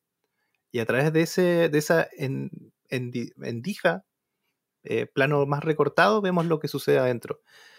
Eh, eh, en Reservoir Dogs igual pasa algo parecido en el baño. Eh, personajes hablando fuera de plano. Pero acá es increíble porque eh, Bruce Willis está desnudo y, y en, en todo momento él se tapa de alguna forma lo que no deberíamos ver en una película de este. Claro, pero se tapa de manera natural. No es como... Sí, sí, Sí. sí, es muy bueno. Ahora, no lo vi cuadro a cuadro. No vi, que, no, no vi si, si logró taparse al 100%. Y, y ella se está cepillando los dientes. Igual es bonito porque eh, eso eh, sucede en la noche, entendemos. Y al otro día empezamos con ella lavándose los dientes de nuevo. Igual son como detallitos que, que a mí me gustan mucho destacar. Em, ya, entonces Butch tiene que ir por su reloj. Tiene que ir por su reloj al departamento, lo cual él sospecha y todos nosotros sospechamos que va a terminar muy mal. Lo deben estar esperando. De hecho, él entra como por atrás, no sé, se da una vuelta grande, pasa por otros terrenos para llegar a su... Sí, se estaciona como a dos cuadras, una cosa así. Sí, así que él entra sigiloso, muy despacio coloca la llave en la puerta, eh, entra, el reloj está donde él dijo que estaba, en un canguro al lado, en la mesita de luz, en un, arriba de un canguro, dijo. Lo toma rápido y de hecho él podría haber haberse ido enseguida. Pero arrogancia. Se, se siente seguro, ¿no? O hambre. No, no, arrogancia, arrogancia. Hay un cambio, No hay, un, desayunó. hay un cambio en su, en, en co- en su cara. Así como dice, ah, lo, lo logré, ¿no? Así como no me atraparon. Y coloca, yo no sé cómo se llaman, colocan como unas, unas son famosos en Estados Unidos, yo no sé si, acá nunca las he visto. Siempre he como querido pastelitos. probarlas. ¿Tú las has probado? No, no, pero son como queques ah, que los tuestas, algo así, los Sí, cocinas son- mientras los tuestas. Son como unos raro. queques, como vienen como s- pre, hechos que tú tienes que calentarlo en, el, en la tostadora y se supone que son muy buenos. Bueno, él pone una de esas y mientras está esperando, porque demora unos segundos, se da cuenta que hay algo extraño en la mesa. Es un arma. Hay una arma semiautomática que no sabemos eh, específicamente de quién es, pero eh, sabemos a qué grupo pertenece. Son los- el grupo de, de- de Wallace. Bruce la toma y de repente escucha un sonido que viene del baño. Otra vez volvemos al baño. Y el único personaje que constantemente está en el baño es Vincent. Vincent. Vincent estaba eh, ocupando la taza y estaba leyendo un libro y no, se da, no escucha a, a Butch. Butch empieza a apuntar a la, a la puerta y nosotros en realidad solamente sabemos que es Vincent cuando Vincent abre la puerta. Vemos que está eh, en la taza, ve a Butch. Esta es la primera vez que se ven luego de, de su enfrentamiento de, de perros alfa en el bar. Y Butch espera que se dispare la, la tostada y llena de balas a, a Vincent. Vincent muere en el baño, que es otra escena que está sacada de otra película de los años 60. En este caso creo que es una película europea que, donde muere un, personaje en el baño. Sí, bueno, a mí eh, me gusta cómo está armada esta, esta secuencia porque eh, yo entiendo que Butch no espera las tostadas para disparar, sino que toda la escena está construida para que cuando ese sea el gatillador que hace que él decida matarlo, porque la escena está sale del baño, eh, plano, plano medio, plano medio, plano, primer plano, primer plano, tensión, tensión, tensión, y cuando cuentas, no sé, la tensión debería romperse en el, en el segundo 5, en el 4 saltan las tostadas. Claro, lo que pasa es que el, el- el- es una referencia a, a los duelos, a las películas de western. Mm, sí. del, del cu- cuenta hasta 10 o cosas así, hay- hay- me parece que es un- por un puñado de dólares o por otro, o por otro puñado de dólares, donde específicamente hay un, hay un, un ejercicio igual. ¿cierto? En el western siempre hay una, una campana del- del- de la iglesia, algo que hace un ruido que indica que empiezan los disparos, Pero claro, en este caso, no es que le esperara eso, pero es un poco ridículo, ¿no? Porque es un duelo Sí. muy injusto. Él tiene una metralleta y Vincent tiene un libro. Y bueno, eh, Vincent se va por la puerta grande. En realidad vuelve por, por el auto por el mismo camino que, Sí. que llegó y eh, se sube el auto, dice, te subestiman. Él piensa que, que lo están subestimando, él es mejor. Sí. Otra vez Y- arrogancia. Em- Sí, y bueno, nos subimos en su auto, llegamos a un semáforo y algo pasa ahí. Eh, Y esta es, es lo mismo que esta escena está sacada de, de Psicosis. Eh, de hecho, está casi cuadro a cuadro, donde pasas de ver un primer plano de, de Butch a, luego ver lo que Butch está viendo, ¿cierto? Así como en primera persona, y ve aparecer en- frente a sus ojos a eh, Wallace. Y creo que es la primera vez que vemos la cara de Wallace, pero inmediatamente lo reconocemos porque es un hombre negro, calvo, grande, ¿ya? Eh, y que se impone y que tú dices, ok, si nos está mostrando este tipo es porque debe ser el único otro personaje que cumple esas características. Eh, y bueno, ya no tiene el arma Butch en la mano, así que decide usar lo que tiene en la mano, que es atropellar a Marcellus Wallace. Pero después de atropellar a Wallace, un segundo después, un auto lo choca a él y los dos terminan botados en la calle. Sí, así es. Igual eh, el, el tratamiento de estas escenas igual es fuerte, igual es chocante, es como crudo, es como la realidad. Es- o sí, sea, la realidad aumentada. Muy bien, es como no, no, sin la caricatura, ¿no? Sin música, sin chiste, es como, como uno piensa que sería un choque de verdad. Sí, bueno, y ahí de nuevo nos vamos a Fundido a Negro eh, y ya empezamos a contar otra historia que es la historia de Marcelus y Butch. Que es la más no extraña. está- sí, no está específicamente con el título como otros capítulos que sí no- nos marcan precisamente, pero eh, hablamos solamente de ellos dos. Es la parte más extraña, es la única parte que no, no puedes prever. No hay nada en ningún momento en toda la película anterior, que ya lleva como una hora en, este punto, que nos hace sospechar que vamos a terminar en, en esta tienda y específicamente en el sótano de esta tienda. Sí, y bueno, y en breves palabras, eh, ah, eh, es importante que eh, empieza, ah, la secuencia empieza con ellos en el piso, cada uno por su lado, ensangrentados, y se levanta eh, en la otra esquina, parece, eh, Marcelus, y le dispara a Butch, que está con la nariz rota, o algo así, y le dispara a una mujer que estaba tratando de socorrerlo, a, a ¿cómo Sí, se llama? y A Butch. todos reaccionan de manera eh, real, ¿no? Eh, están lesionados, no son superhombres, por lo tanto, Bush no se, ha, mo- no se ha movido, está sentado en su auto y hay personas que lo están ayudando.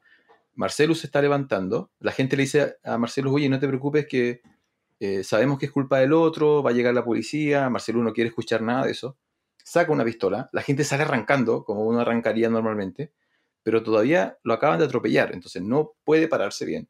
Y, y falla todos los disparos, incluyendo un disparo que le llega a una mujer que estaba ayudando a Butch. Butch ahí recién se da cuenta que le están disparando, así como, ok, como que se está ubicando en el tiempo, así como dónde estoy, quién soy, y de repente ve a Wallace acercándose con una pistola. Salen los dos corriendo, así como, como medio tambaleándose, pero está todo muy bien eh, hecho, como para, para entender lo que está pasando, ¿no? Cómo se sienten ellos. Sí. Sí, así que entran, entran a la tienda. eh, Butch quiere como arriconarlo ni ven entre la puerta a Marcelus. eh, bueno, hay forcejean y cae Marcelus. Y Butch está a punto de reventarle la cabeza con un, con un disparo. Y aparece. Sí, interviene el, el que atiende la tienda, no sé si el dueño. Es importante que hay una, hay una bandera confederada, una cosa así, ¿o no? En la entrada. Sí, una bandera con fera. Sí. Ah, bueno, hay un llamado también. Hay un- Ah, dejan inconsciente Bueno, a Butch. Sí, sí. Porque Wallace queda inconsciente por el choque, se entiende, y porque Butch lo ha, lo ha golpeado, y Butch es boxeador, por lo tanto.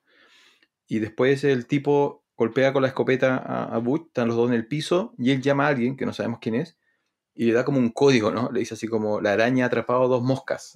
Sí, sí, es muy raro esa parte. Sí, pues ahí ya sabes qué qué- qué- qué está pasando. Es como muy raro. Y, eh, y aparecemos de. eh, Ahí donde te, te mueven del piso, bo. Mm. Enseguida entramos en el subsuelo, ¿cierto? Por corte llegamos al subsuelo. y vuelves a ver a los tipos que están amarrados Ahora está Butch amarrado al lado de, de Wallace con unos, unos eh, implementos entre medio eh, eh, sexuales, ¿no? Sadomasoquista. Y tú dices, ¿qué está pasando? Así como, ¿en qué nos metimos ahora? ¿Ya? Y no, no hay nada, y es súper interesante porque no hay nada que te dé pistas. Es como, estás descubriendo las cosas al mismo tiempo que lo está descubriendo Butch y Wallace. ¿Qué puede ser peor de todo lo que ya vimos?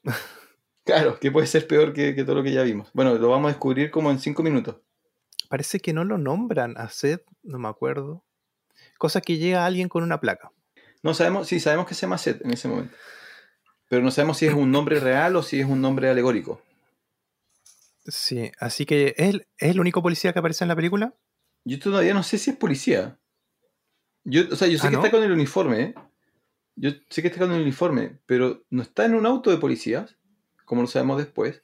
Y como, y como es un subsuelo y la tienda no es lo que se supone que es, y es, es como todo lo que sucede ahí adentro me, me- me hace dudar de, de qué es lo que realmente está pasando, o si ellos realmente son lo que, lo que dicen ser. Ah, sí. Entonces yo de- desconfío un poco del universo, o sea, del uniforme. Puede ser parte de su propia fantasía. Puede ser propia- parte de una fantasía más que de la realidad.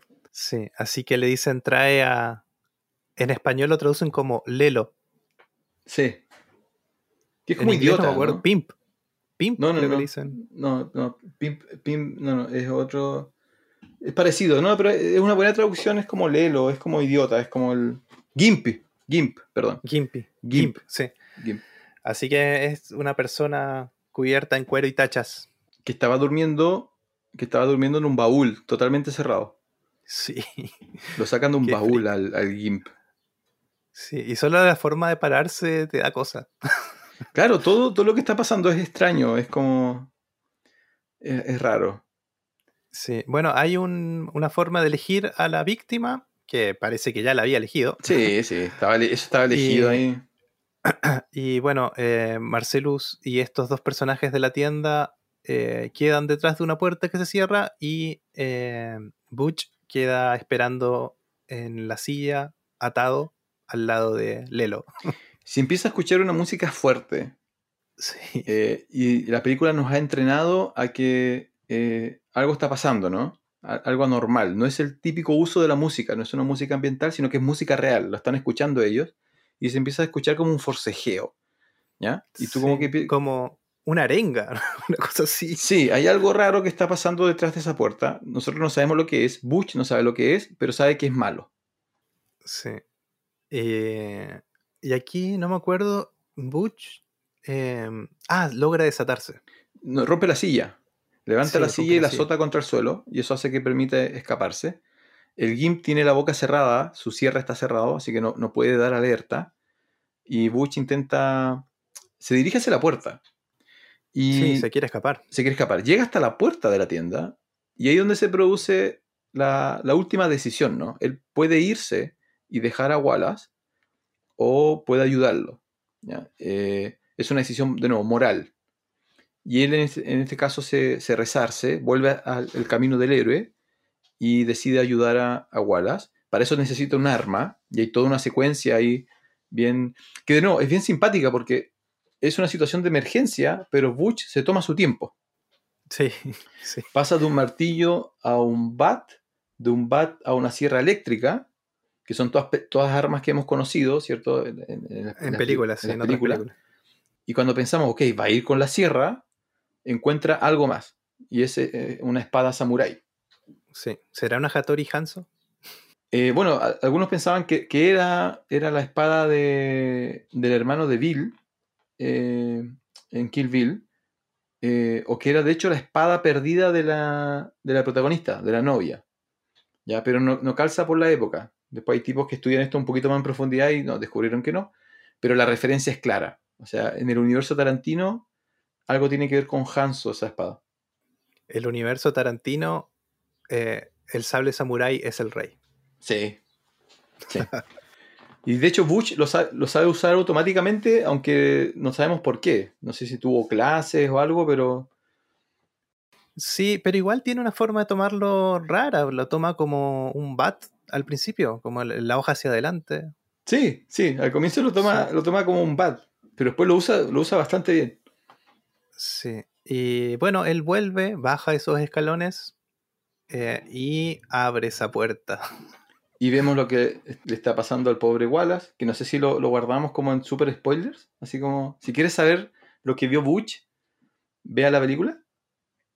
Eh, bueno, No sí, sé. ¿Qué podemos decir? Que, que es terrible. que, que es peor que la muerte para Wallace. Que es lo que nunca esperarías que le harían a un capo de la mafia negro que pesa 140 kilos. Exacto. Es una experiencia totalmente nueva para, para Wallace.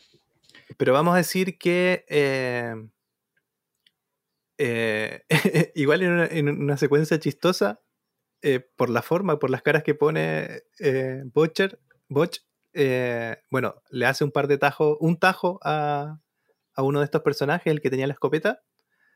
Eh, ve- él gira solamente para que veamos el tajo que le hizo y después con, con el sable hacia atrás lo remata. Sí, es una forma, eh, de nuevo, una forma de, de como quitar la tensión del, del- del proceso. Es muy, es muy raro, es muy caricatura, ¿no? Es como, Sí. y es uno de los pocos casos, normalmente cuando vemos a alguien morir como en primer plano en Tarantino, lo hace de esta manera. Lo hace como de una manera media graciosa. Medio anime, medio. Medio anime, sí. Bueno, otra cosa que vamos a decir es que este personaje Seth, eh, no sé si tiene los pantalones abajo o el cierre abajo, No, tiene los pantalones abajo. Sí. así que está problemado por eso. Y no sé si eh, Marcelus se incorpora solo. Sí, o- se incorpora solo. De hecho, no lo vemos incorporarse. Seth está intentando convencer a, a Butch de que no pasa nada, de que son amigos. Y de Hay repente un arma cerca ahí. escucha, eh, Butch se mueve y Wallace está con una escopeta y aprovechando que, que Seth tiene los pantalones abajo, le apunta a su amiguito y nos despedimos del amiguito de Seth. Seth queda botado Ah, en el piso pequeño Seth. el pequeño Seth. Queda botado en el piso. Eh, Wallace no le quita los ojos a Seth. Ya durante toda la siguiente conversación, Butch y Wallace conversan con Wallace de espalda a Butch y mirando a Seth.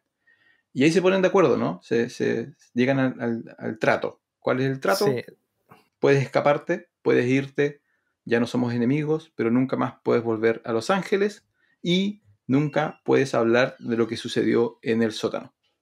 sí, igual es chistoso porque le dice, ¿qué pasa ahora? Y él le cuenta qué va a pasar con, con Seth. Sí. Va a invitar a un par de pandilleros. Sí, pero él le preguntaba qué pasa ahora conmigo, en realidad. Sí, de nuevo, los personajes de Tarantino son muy. En, en esta película particularmente son súper egocéntricos.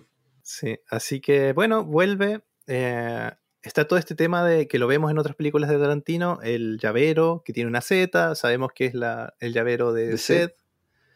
Y afuera hay una, una chopper y tiene ahí una calcomanía bien eh, psicodélica. Sí. Es como rosada con celeste magenta. cian- magenta. Eh, y se va en la, en la moto chopper a buscar a Fabián.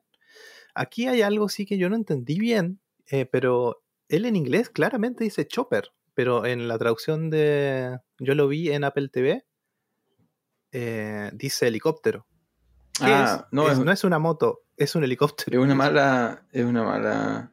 Una mala traducción. Debería pedir reembolso de, de Apple. Sí, Eh, sí, el chopper puede hacer referencia. eh, chopper, eso es. Se le dice a los helicópteros también en- de manera como.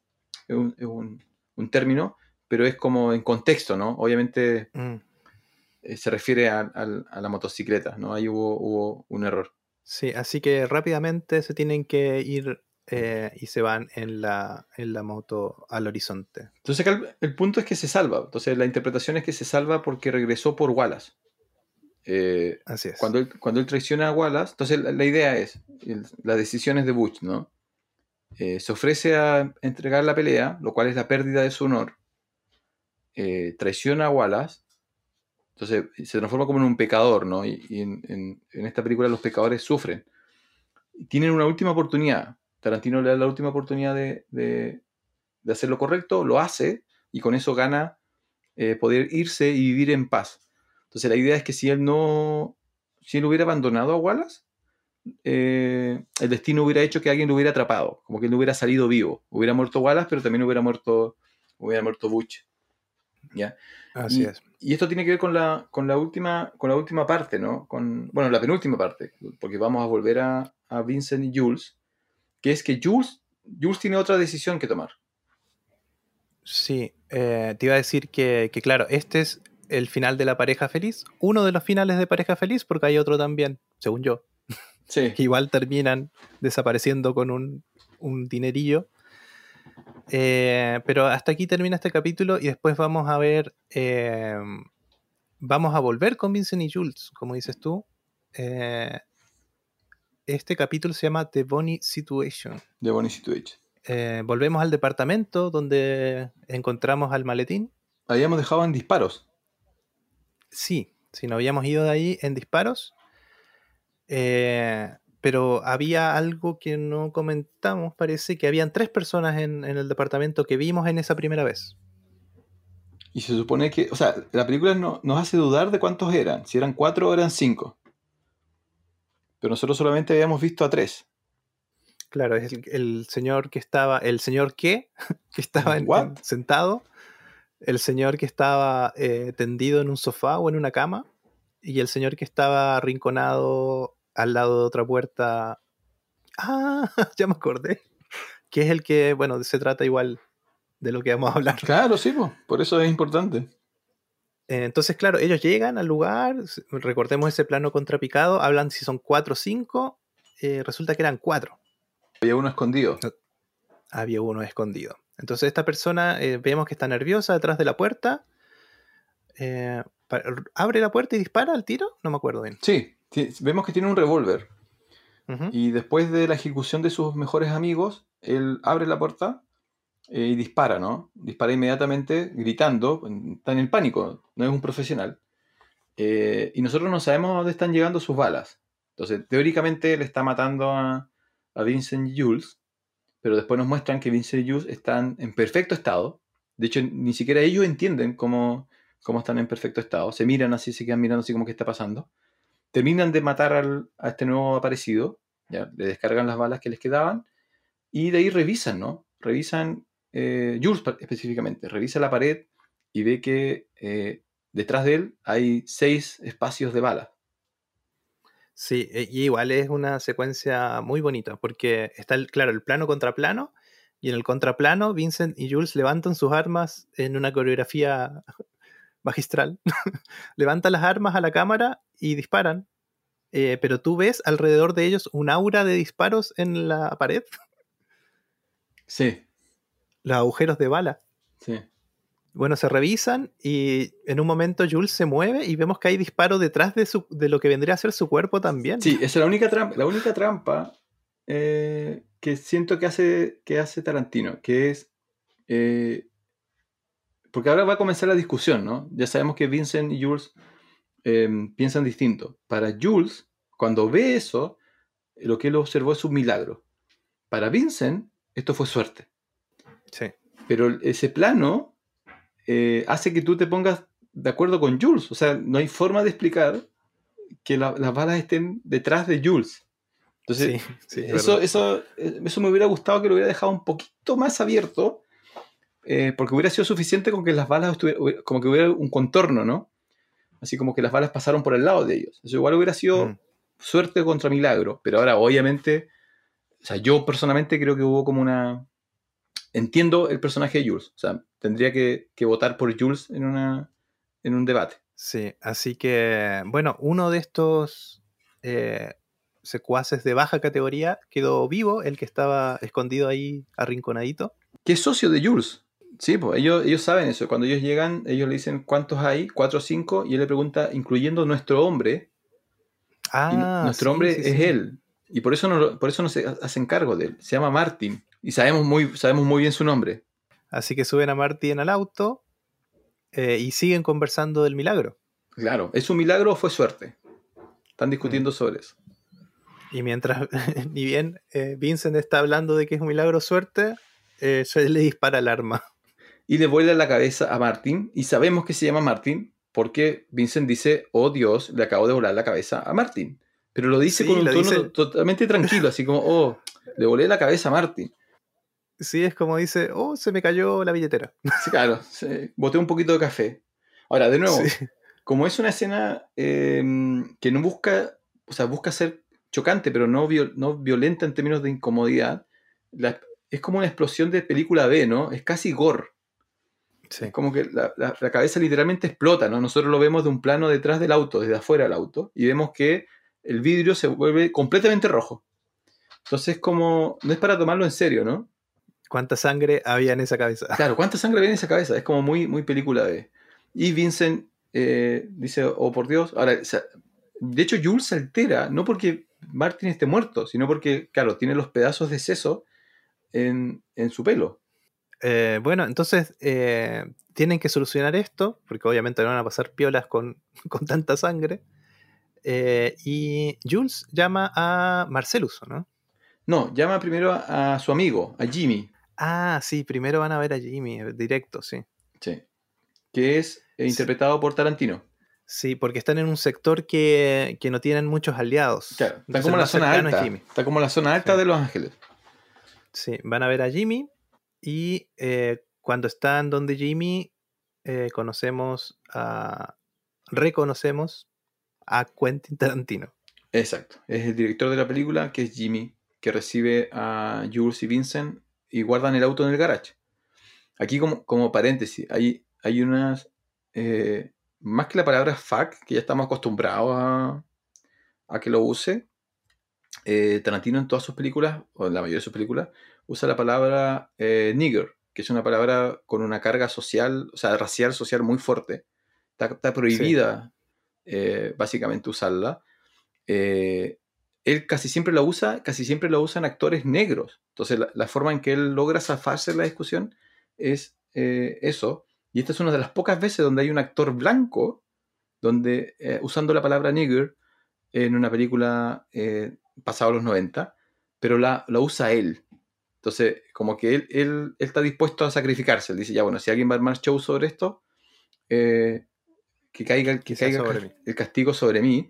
Y la frase es, porque, y es, súper- es, es muy simpático, y nosotros no sabemos quién es Jimmy. Yo una de las grandes dudas que yo tengo es, es quién es Jimmy. ¿Qué, qué rol juega Jimmy en el mundo de, de Jules? Porque Vincent y Jules son muy respetuosos de Jimmy. Sí, Y en un momento Jimmy le pone, se como que les grita, ¿no? Le dice así como, oye, hay un cartel afuera que diga eh, eh, Garage de Negros Muertos. Y le dice, no, disculpa, no te escuché. Hay un cartel que diga Garage Depositorio de Negros Muertos. Dice, no, no, perdón. Como que le piden disculpas. Y yo siempre he tenido la duda de quién, quién es Jimmy. Como por, sí, por- sí es algo... Claro, ¿por qué, por, qué, lo- por qué lo respetan tanto? Sí, cuando se lavan las manos en el baño.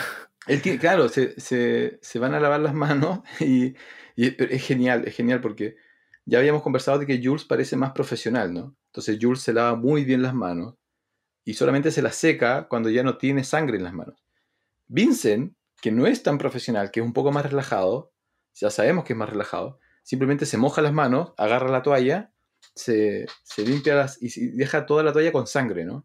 Y Jules, la reacción de Jules es como, acabas de echar a perder la toalla de Jimmy. Así como, ¿cómo se te ocurre hacer eso? Sí, se va a enojar con nosotros. Se va a enojar con nosotros. Y ahí es donde llaman a Wallace.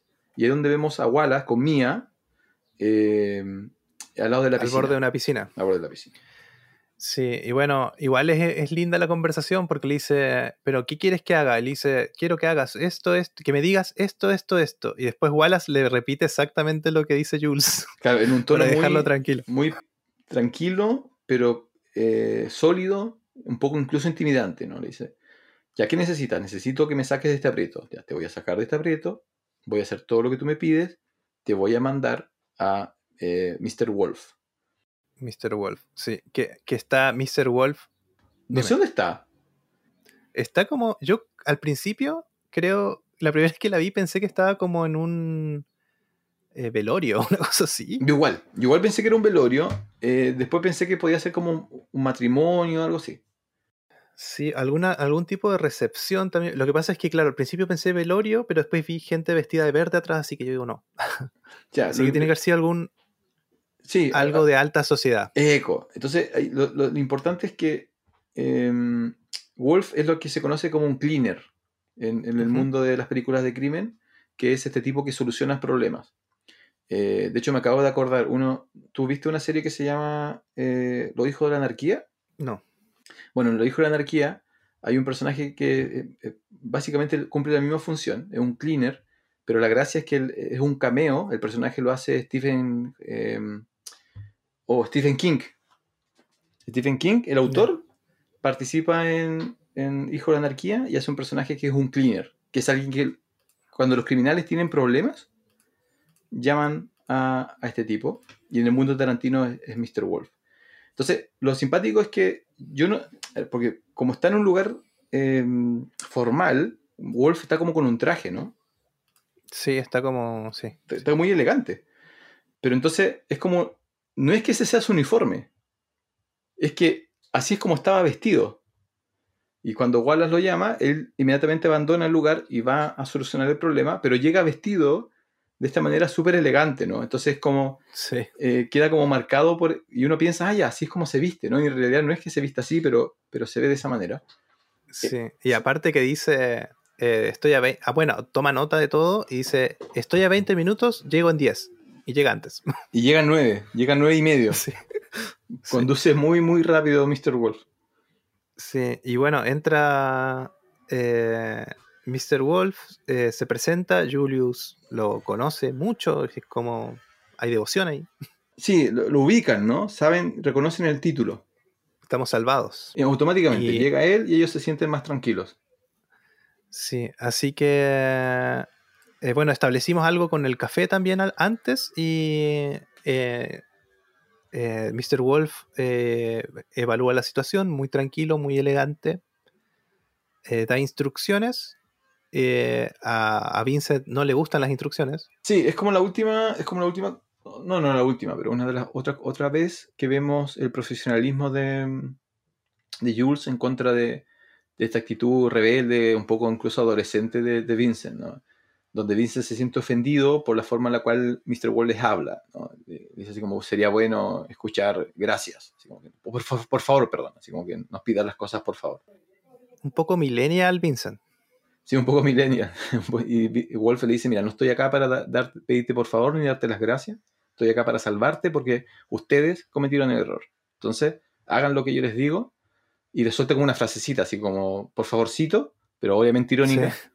Y, y se va con Jimmy a buscar como una sábana.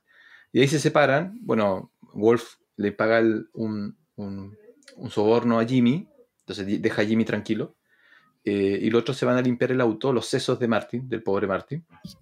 Y ahí Jules otra vez se enoja con Vincent, porque en el fondo eh, a Jules le toca pagar por los pecados de, de- de su compañero. Sí, igual es bonita la, cuando se van a buscar la ropa de cama, eh, porque le explica el plan, necesitan ropa de cama, qué sé yo, y están con Jimmy eh, viendo lo de la ropa y le dice, bueno, pero estas frazadas son importantes, eran de mis tíos. Y Mr. Wolf saca su bajo de dinero, como dices tú, y le dice, tu nuevo tío Marcelus estaría dispuesto a comprarte un- una habitación completa. Claro, de hecho le dice así como tu, no sé, algo así como tu tío Julio, ¿es millonario? No, le dice Jimmy. Bueno, tu tío Marcelus sí es millonario y, y saca su, su fajo de dinero y se acaba todo el problema con, Jimmy. Ahora, eh, ¿por, qué está, ¿por qué está esta sensación de emergencia? Porque Jimmy está casado, su esposa se llama Bonnie, es una enfermera y eh, trabaja el turno de noche. Entonces, la esposa está a punto de llegar a, la casa y si llega a la casa y encuentra el cadáver de Martin y los tipos ensangrentados, eh, va a quedar la grande. Y hay un tema bien interesante porque demuestra que los, criminales, estos criminales no son crueles, son de profesión. Entonces nunca les pasa por la cabeza eh, matar a Jimmy, amedrentar a Jimmy o amedrentar a la esposa, sino que es como nosotros teníamos un trabajo, nos mandamos una- un error, ahora tenemos que solucionarlo y sin meter a más gente en el baile. Así como in- intentan Sí. como si uno, como si hubiera sido otro tipo de problema, ¿no? Como si no le hubieran volado la cabeza a alguien detrás de un auto. Sí, y a mí me llamó la atención, parece que la, porque hacen la simulación de que llega la esposa, ¿cierto? Eh, y, y es de color, ¿cierto? Sí, igual, igual tomé ese, ese, ese detalle. eh, lo que pasa es que después ya no me, eh, no me sorprende eso. Tarantino es uno de estos artistas que, que sin llamar la atención a esto, ha hecho bastante instalación de temáticas raciales. Y él, claro, tiene la oportunidad de presentar la segunda pareja interracial, ¿no? Porque la otra es de Wallace y Mia. La esposa de Mia, o sea, la esposa de Wallace es blanca, Wallace es negro, Jimmy es blanco, su esposa es negra.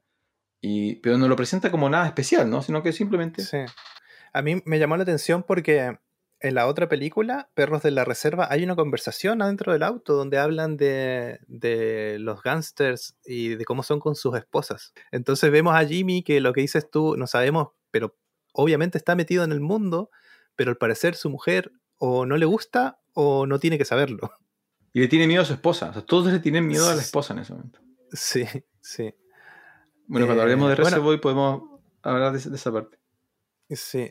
Eh, bueno, y lo último, último que nos queda por resolver, Mr. Wolf tomando su café resolvió todo, eh, es la ropa de, de Vincent y Jules. Ahí se, ensambla, se los hace ducharse afuera eh, y les da la ropa vieja de, de Jimmy, que es ropa de hombre blanco en sus, en sus 40. Entonces son camisetas blancas, pantalones cortos de color. Y ahora entendemos por qué estaban vestidos así cuando los vimos la primera vez que llegaron donde Wallace. Entonces la película se Sí. empieza a ensamblar. Así que ahí tenemos ya eh, el inicio de ese, de ese capítulo. O sea, nos explican un par de cosas y nos queda saber, en realidad a mí no me, yo no sé si quería saber, pero parece que sí teníamos que saber qué terminó pasando en ese, en ese café del inicio. A mí se me había olvidado. A mí, en este punto, yo. eh, si la película terminaba ahí, yo solamente hubiera entendido la, escena inicial del café como una escena para demostrar el tono de la película, ¿no? ¿Ya? Como una alegoría del, de- del mundo de Pulp Fiction. Pero a mí se me había olvidado completamente que, dos personas estaban robando un, café eh, mientras estaban pasando todas estas cosas. Pero vamos a volver a ellos. Y, y esa es la última escena, ¿no? Eh, claro, en el fondo eh, volvemos. Yo no sé si nos damos cuenta enseguida, parece que no, eh, pero está Jules y, y Vincent en el café, en un café, tomando, desayunando, parece. Eh, hablan de. Están en un café, acá- aquí siempre me pasa eso. ¿Tú conoces gente, esa gente que siempre te dice, no, es que yo siempre me di cuenta que tal cosa? Sí, Yo, yo sospecho que este es uno de esos casos. Yo, no, yo nunca sospeché que era el mismo café.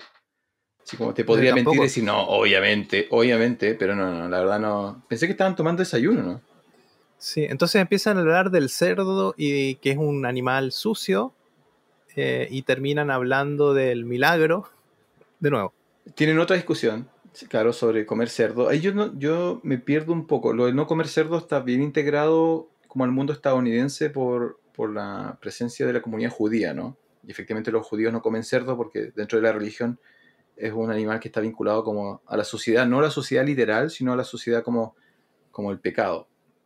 Y Jules usa ese argumento, yo qui- quizá un poco para, para demostrarlo como un hombre espiritual o religioso y volver a la discusión del, del milagro. En el fondo lo hacen para volver a la conversación sobre las balas. Y ahí discuten sobre si, qué es lo que vieron. ¿no? ¿Vieron una intervención de Dios o no? Vincent creen que no. eh, Jules cree que sí. eh, y Jules, yo no me acuerdo si aquí es donde declara su renuncia. O si lo hace después. Sí, es enseguida. Él dice que estuvo pensando en lo que pasó eh, y que va a renunciar a su trabajo.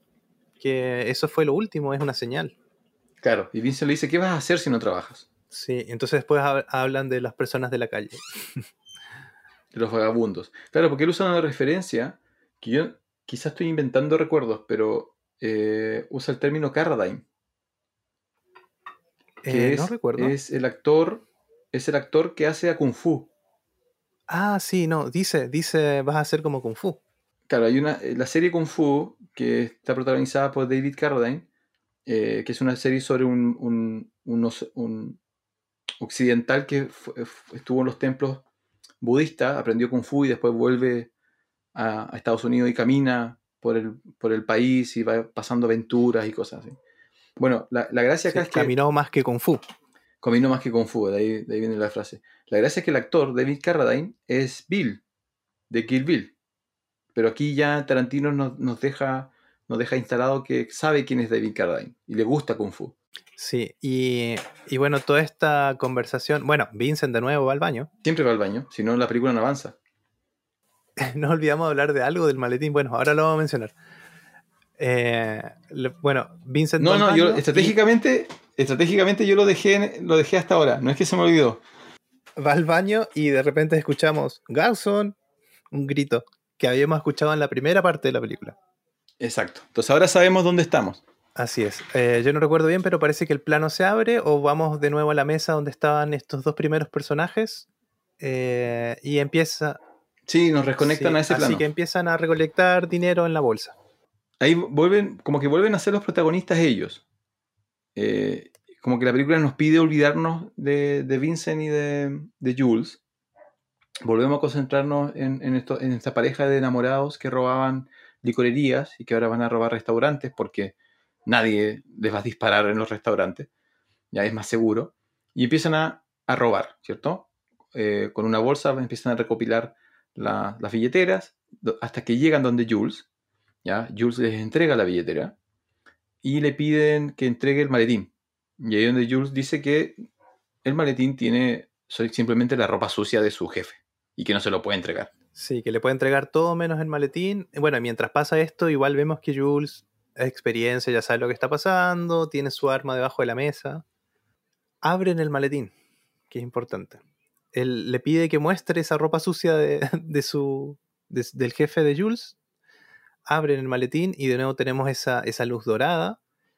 Eh, no vemos lo que hay dentro. eh, este personaje sí lo ve y dice que es hermoso. Y ahí, ahí es donde eh, a mí se me confirma que no sa- nadie sabe lo que hay en el maletín. Así es. Hay, hay- hay distintas teorías. Cada vez que abren el maletín sale una luz. Una luz media amarilla, dorada, ¿no? Eh, entonces, la primera hipótesis era que era, hay oro. Eh, lo cual no, se- no, no- no- no tendría sentido porque un maletín lleno de oro pesaría, eh, creo que el cálculo son como 250, 300 kilos. Y Entonces no, tiene sentido como- la forma en la cual lo mueven. Eh, otra teoría es que había diamantes, pero específicamente hay citas de, de- de Tarantino diciendo que no son diamantes porque ya usaron los diamantes en, en Reservoir Dogs. Y la tercera teoría entonces es eh, que es el alma de Marcellus Wallace Sí. y que por eso Maletín tiene un 666, porque es parte de un acuerdo entre Wallace y el, y el, y el demonio, y que el alma habría salido por la nuca de Wallace, Sí, y que por eso tiene un Por parche curita. Sí, en pero la nuca. todo se cae cuando él dice que es hermoso. porque ¿Cómo va a ser hermosa el alma de, de Wallace? Es que claro, ca- cae, no, y además lo reconoce, o sea, eh, el, el asaltante, que es un cualquiera, no es alguien importante, no conoce a Wallace, no hay ninguna vinculación, reconoce lo que hay en el maletín. Entonces lo que hay en el maletín debe ser reconocible, debe brillar, y debe ser reconocible por cualquier persona. Sí, algunos dicen que es, que es un Oscar o el traje dorado de Elvis. Sí, está el traje dorado de Elvis, pero no.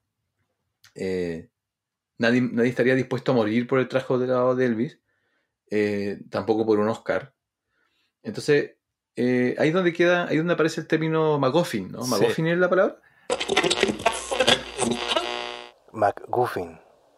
En la ficción, un MacGuffin es un objeto, dispositivo o evento que es necesario para la trama y la motivación de los personajes, pero insignificante, sin importancia o irrelevante en sí mismo. Entonces, MacGuffin es este recurso que es algo importante en un guion, que sirve como motor, pero no tiene, no necesitamos saber lo que es, es irrelevante, ¿no? La historia no cambia realmente eh, a partir de, de- de qué es lo que hay en el maletín, en este caso, en el maletín. Eh, Hitchcock también lo ha usado en, en muchas películas, es famoso por, por cómo lo usa. Entonces, no, es una discusión que es entretenida, pero que no guarda real, real valor. Ahora, no por eso vamos a dejar que cualquier persona arranque con cualquier teoría. Entonces no puede ser oro. A ver, si alguien, si alguien nos quiere mandar sus teorías, yo no sé si tienes un... Yo estoy asumiendo que tu podcast tiene como un, un correo al cual la gente puede escribir. Si, si la gente quiere mandar sus teorías... Tenemos un hermoso, hermoso correo Perfecto. a funcionespecial.podcast.gmail.com. Ya, entonces manden sus teorías, pero tiene que cumplir estas reglas. Tiene que brillar, tiene que ser relativamente liviano, tiene que ser extremadamente valioso, reconocible, eh, y si no cumple alguna de esas cosas, olvídense. ¿ya? Así que no es un Oscar, ¿ya? Porque nadie va a morir por un Oscar. Y no es oro porque es muy pesado el oro. Ya hay que seguir las reglas. Si no, esto no tiene sentido. Si no, no se puede disfrutar las películas si no se siguen las reglas. Ahora, em, lo importante es que el, criminal lo reconoce, ¿no? Y ahí está la parte donde ocupa Jules para tomar el arma del criminal y apuntarle la propia a su cabeza. Y ahí es donde Jules toma control de la situación. Sí, un, un detalle es que mm, Jules ya le pasó la, la billetera, su billetera, y su billetera de cuero dice. ¿Qué, dice, ¿qué es lo que dice? Bad motherfucker. Bad motherfucker. Que es como la, la fra- la frase de cabecera de, de Samuel L. Jackson. De Samuel J. Jackson. Esa es la billetera de Jackson, no es la billetera de Jules. Ya, ese, ese, estoy seguro que Samuel J- L. Jackson tiene esa billetera. Sí, yo, yo leí varias notas donde dicen que es de Tarantino, pero yo no creo que sea de Tarantino, porque No, no, no, no. Tarantino no, no cumple con ninguna de los criterios para tener una billetera de Bad Motherfucker. Es un genial escritor y director, pero tú no. No, no, no. esa la misma inscripción que vemos en el sable das- láser del maestro Windu. No, ahí me supera. ¿Sí? Eh, Star Wars, no. Si vamos a empezar con Star Wars, yo me guardo silencio, ¿no? El maestro Windu, personificado por Samuel Jackson, es el único sable púrpura de todo Star Wars y tiene una inscripción en el sable que dice Bad Motherfucker. Ya, viste, ahora yo aprendí algo. Ahora lo voy a olvidar porque no, porque es Star Wars. Yo voy, voy. Esa carpeta no es muy importante en mi disco duro. Así que eso, es importante la, la billetera. Es importante la billetera. Bueno, Jules toma control de la situación. Eh, aparece Vincent después. Eh, acá lo que importa es que eh, Jules hace explícito su renovación de vida, ¿no? Declara cuáles van a ser los nuevos principios de su existencia. Vuelve a repetir la, la cita de Ezequiel, lo cual nos hace pensar, la regla era que las personas que escuchan esa cita es porque alguien va a morir, él explícitamente la, la repite, pero indica que ahora no va a morir nadie, porque ahora él intenta ser alguien que hace bien, no que hace mal, intenta ser un pastor, no un castigador, Sí. ¿ya? Eh, es, un poco, es un poco anticlimático en realidad esto para todo lo que hemos visto en, en- en la película, es, es extraño.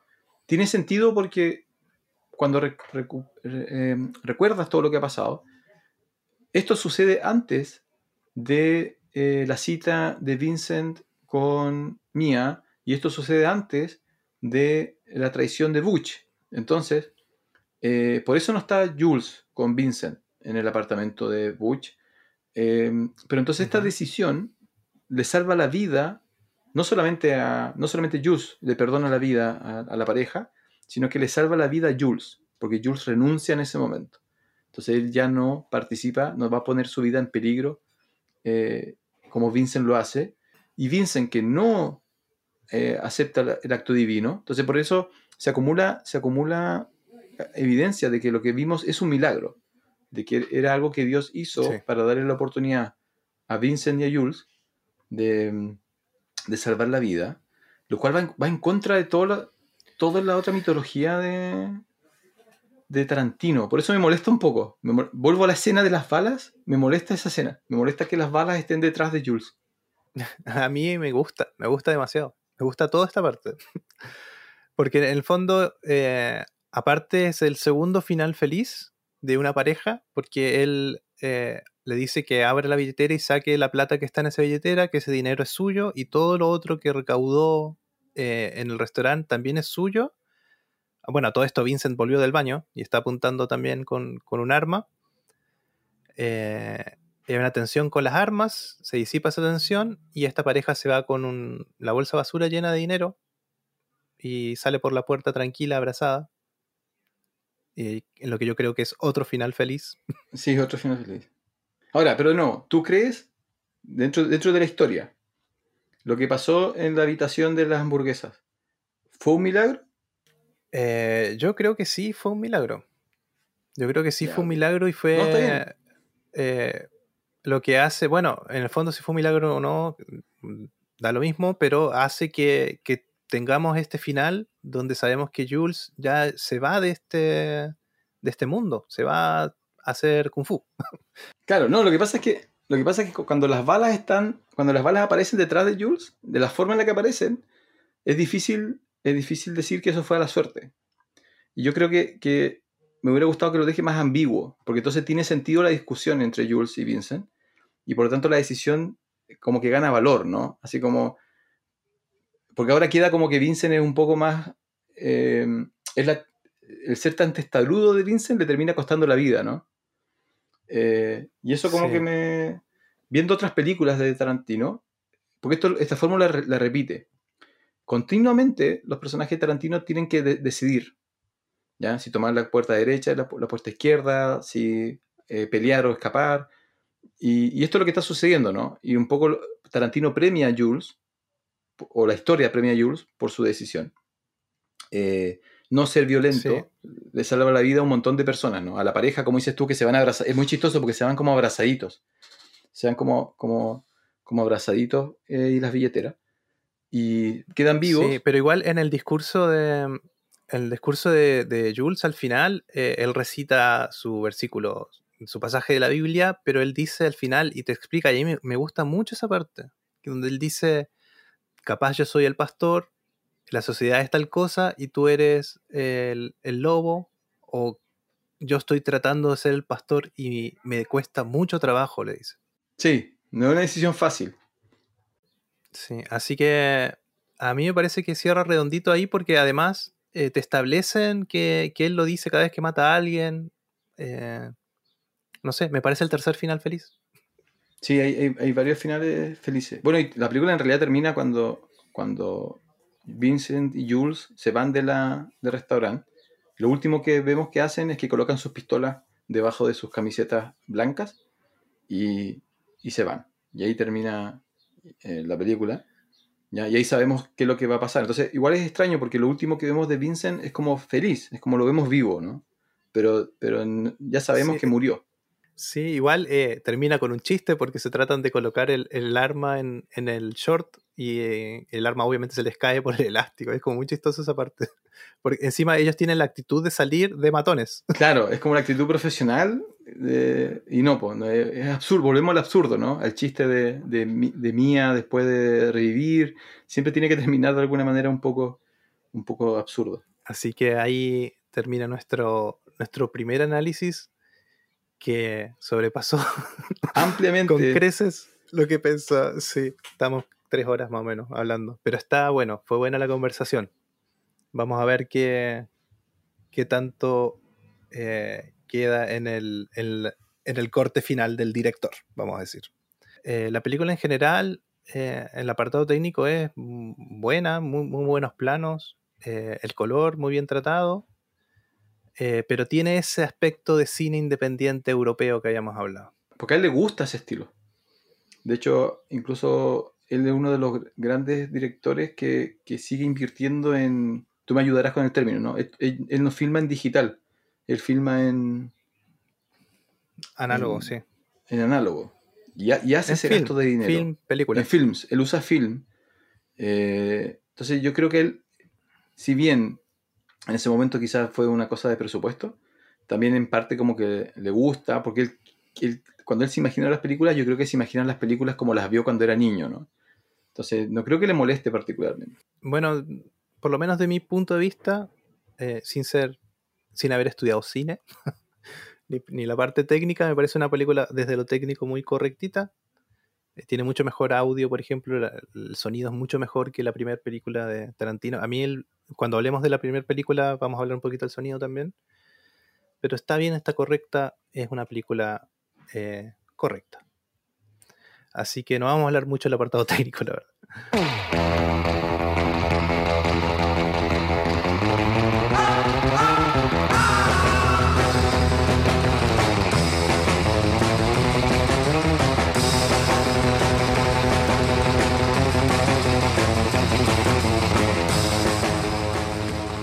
Muy bien, ¿cómo, cómo la pasó don, don Francisco en, en este análisis? Ah, ¿en la película o en el análisis? en el análisis? No, bien, bien, bien. Eh, En esta experiencia de podcast. no, bien, fantástico. No sé si me vas a volver a invitar porque, bueno, estuvimos cuánto, como 3-4 horas eh, conversando. Y esta no es mi película favorita, ni, ni es la más larga, ni la más compleja de Tarantino, así que... eh, pero no, gracias por, por la invitación. Y cuando quieras, para lo que quieras, cuenta conmigo. Sí, claro que sí, vamos a estar invitándote de nuevo. Vamos a ver si hacemos la filmografía completa Tarantino o si nos vamos a saltar o nos vamos a ir por, por alguna tangente también. Pero, pero sí, fue un análisis muy, muy bonito, muy detallado, eh, harto de qué hablar también. Igual es una buena película de la que hay que hablar. Eh, pero sí, gracias, gracias por venir al estudio. Por favor, llévese su arma que dejó aquí en la mesa. y, estaremos hablando en otro, en otro podcast.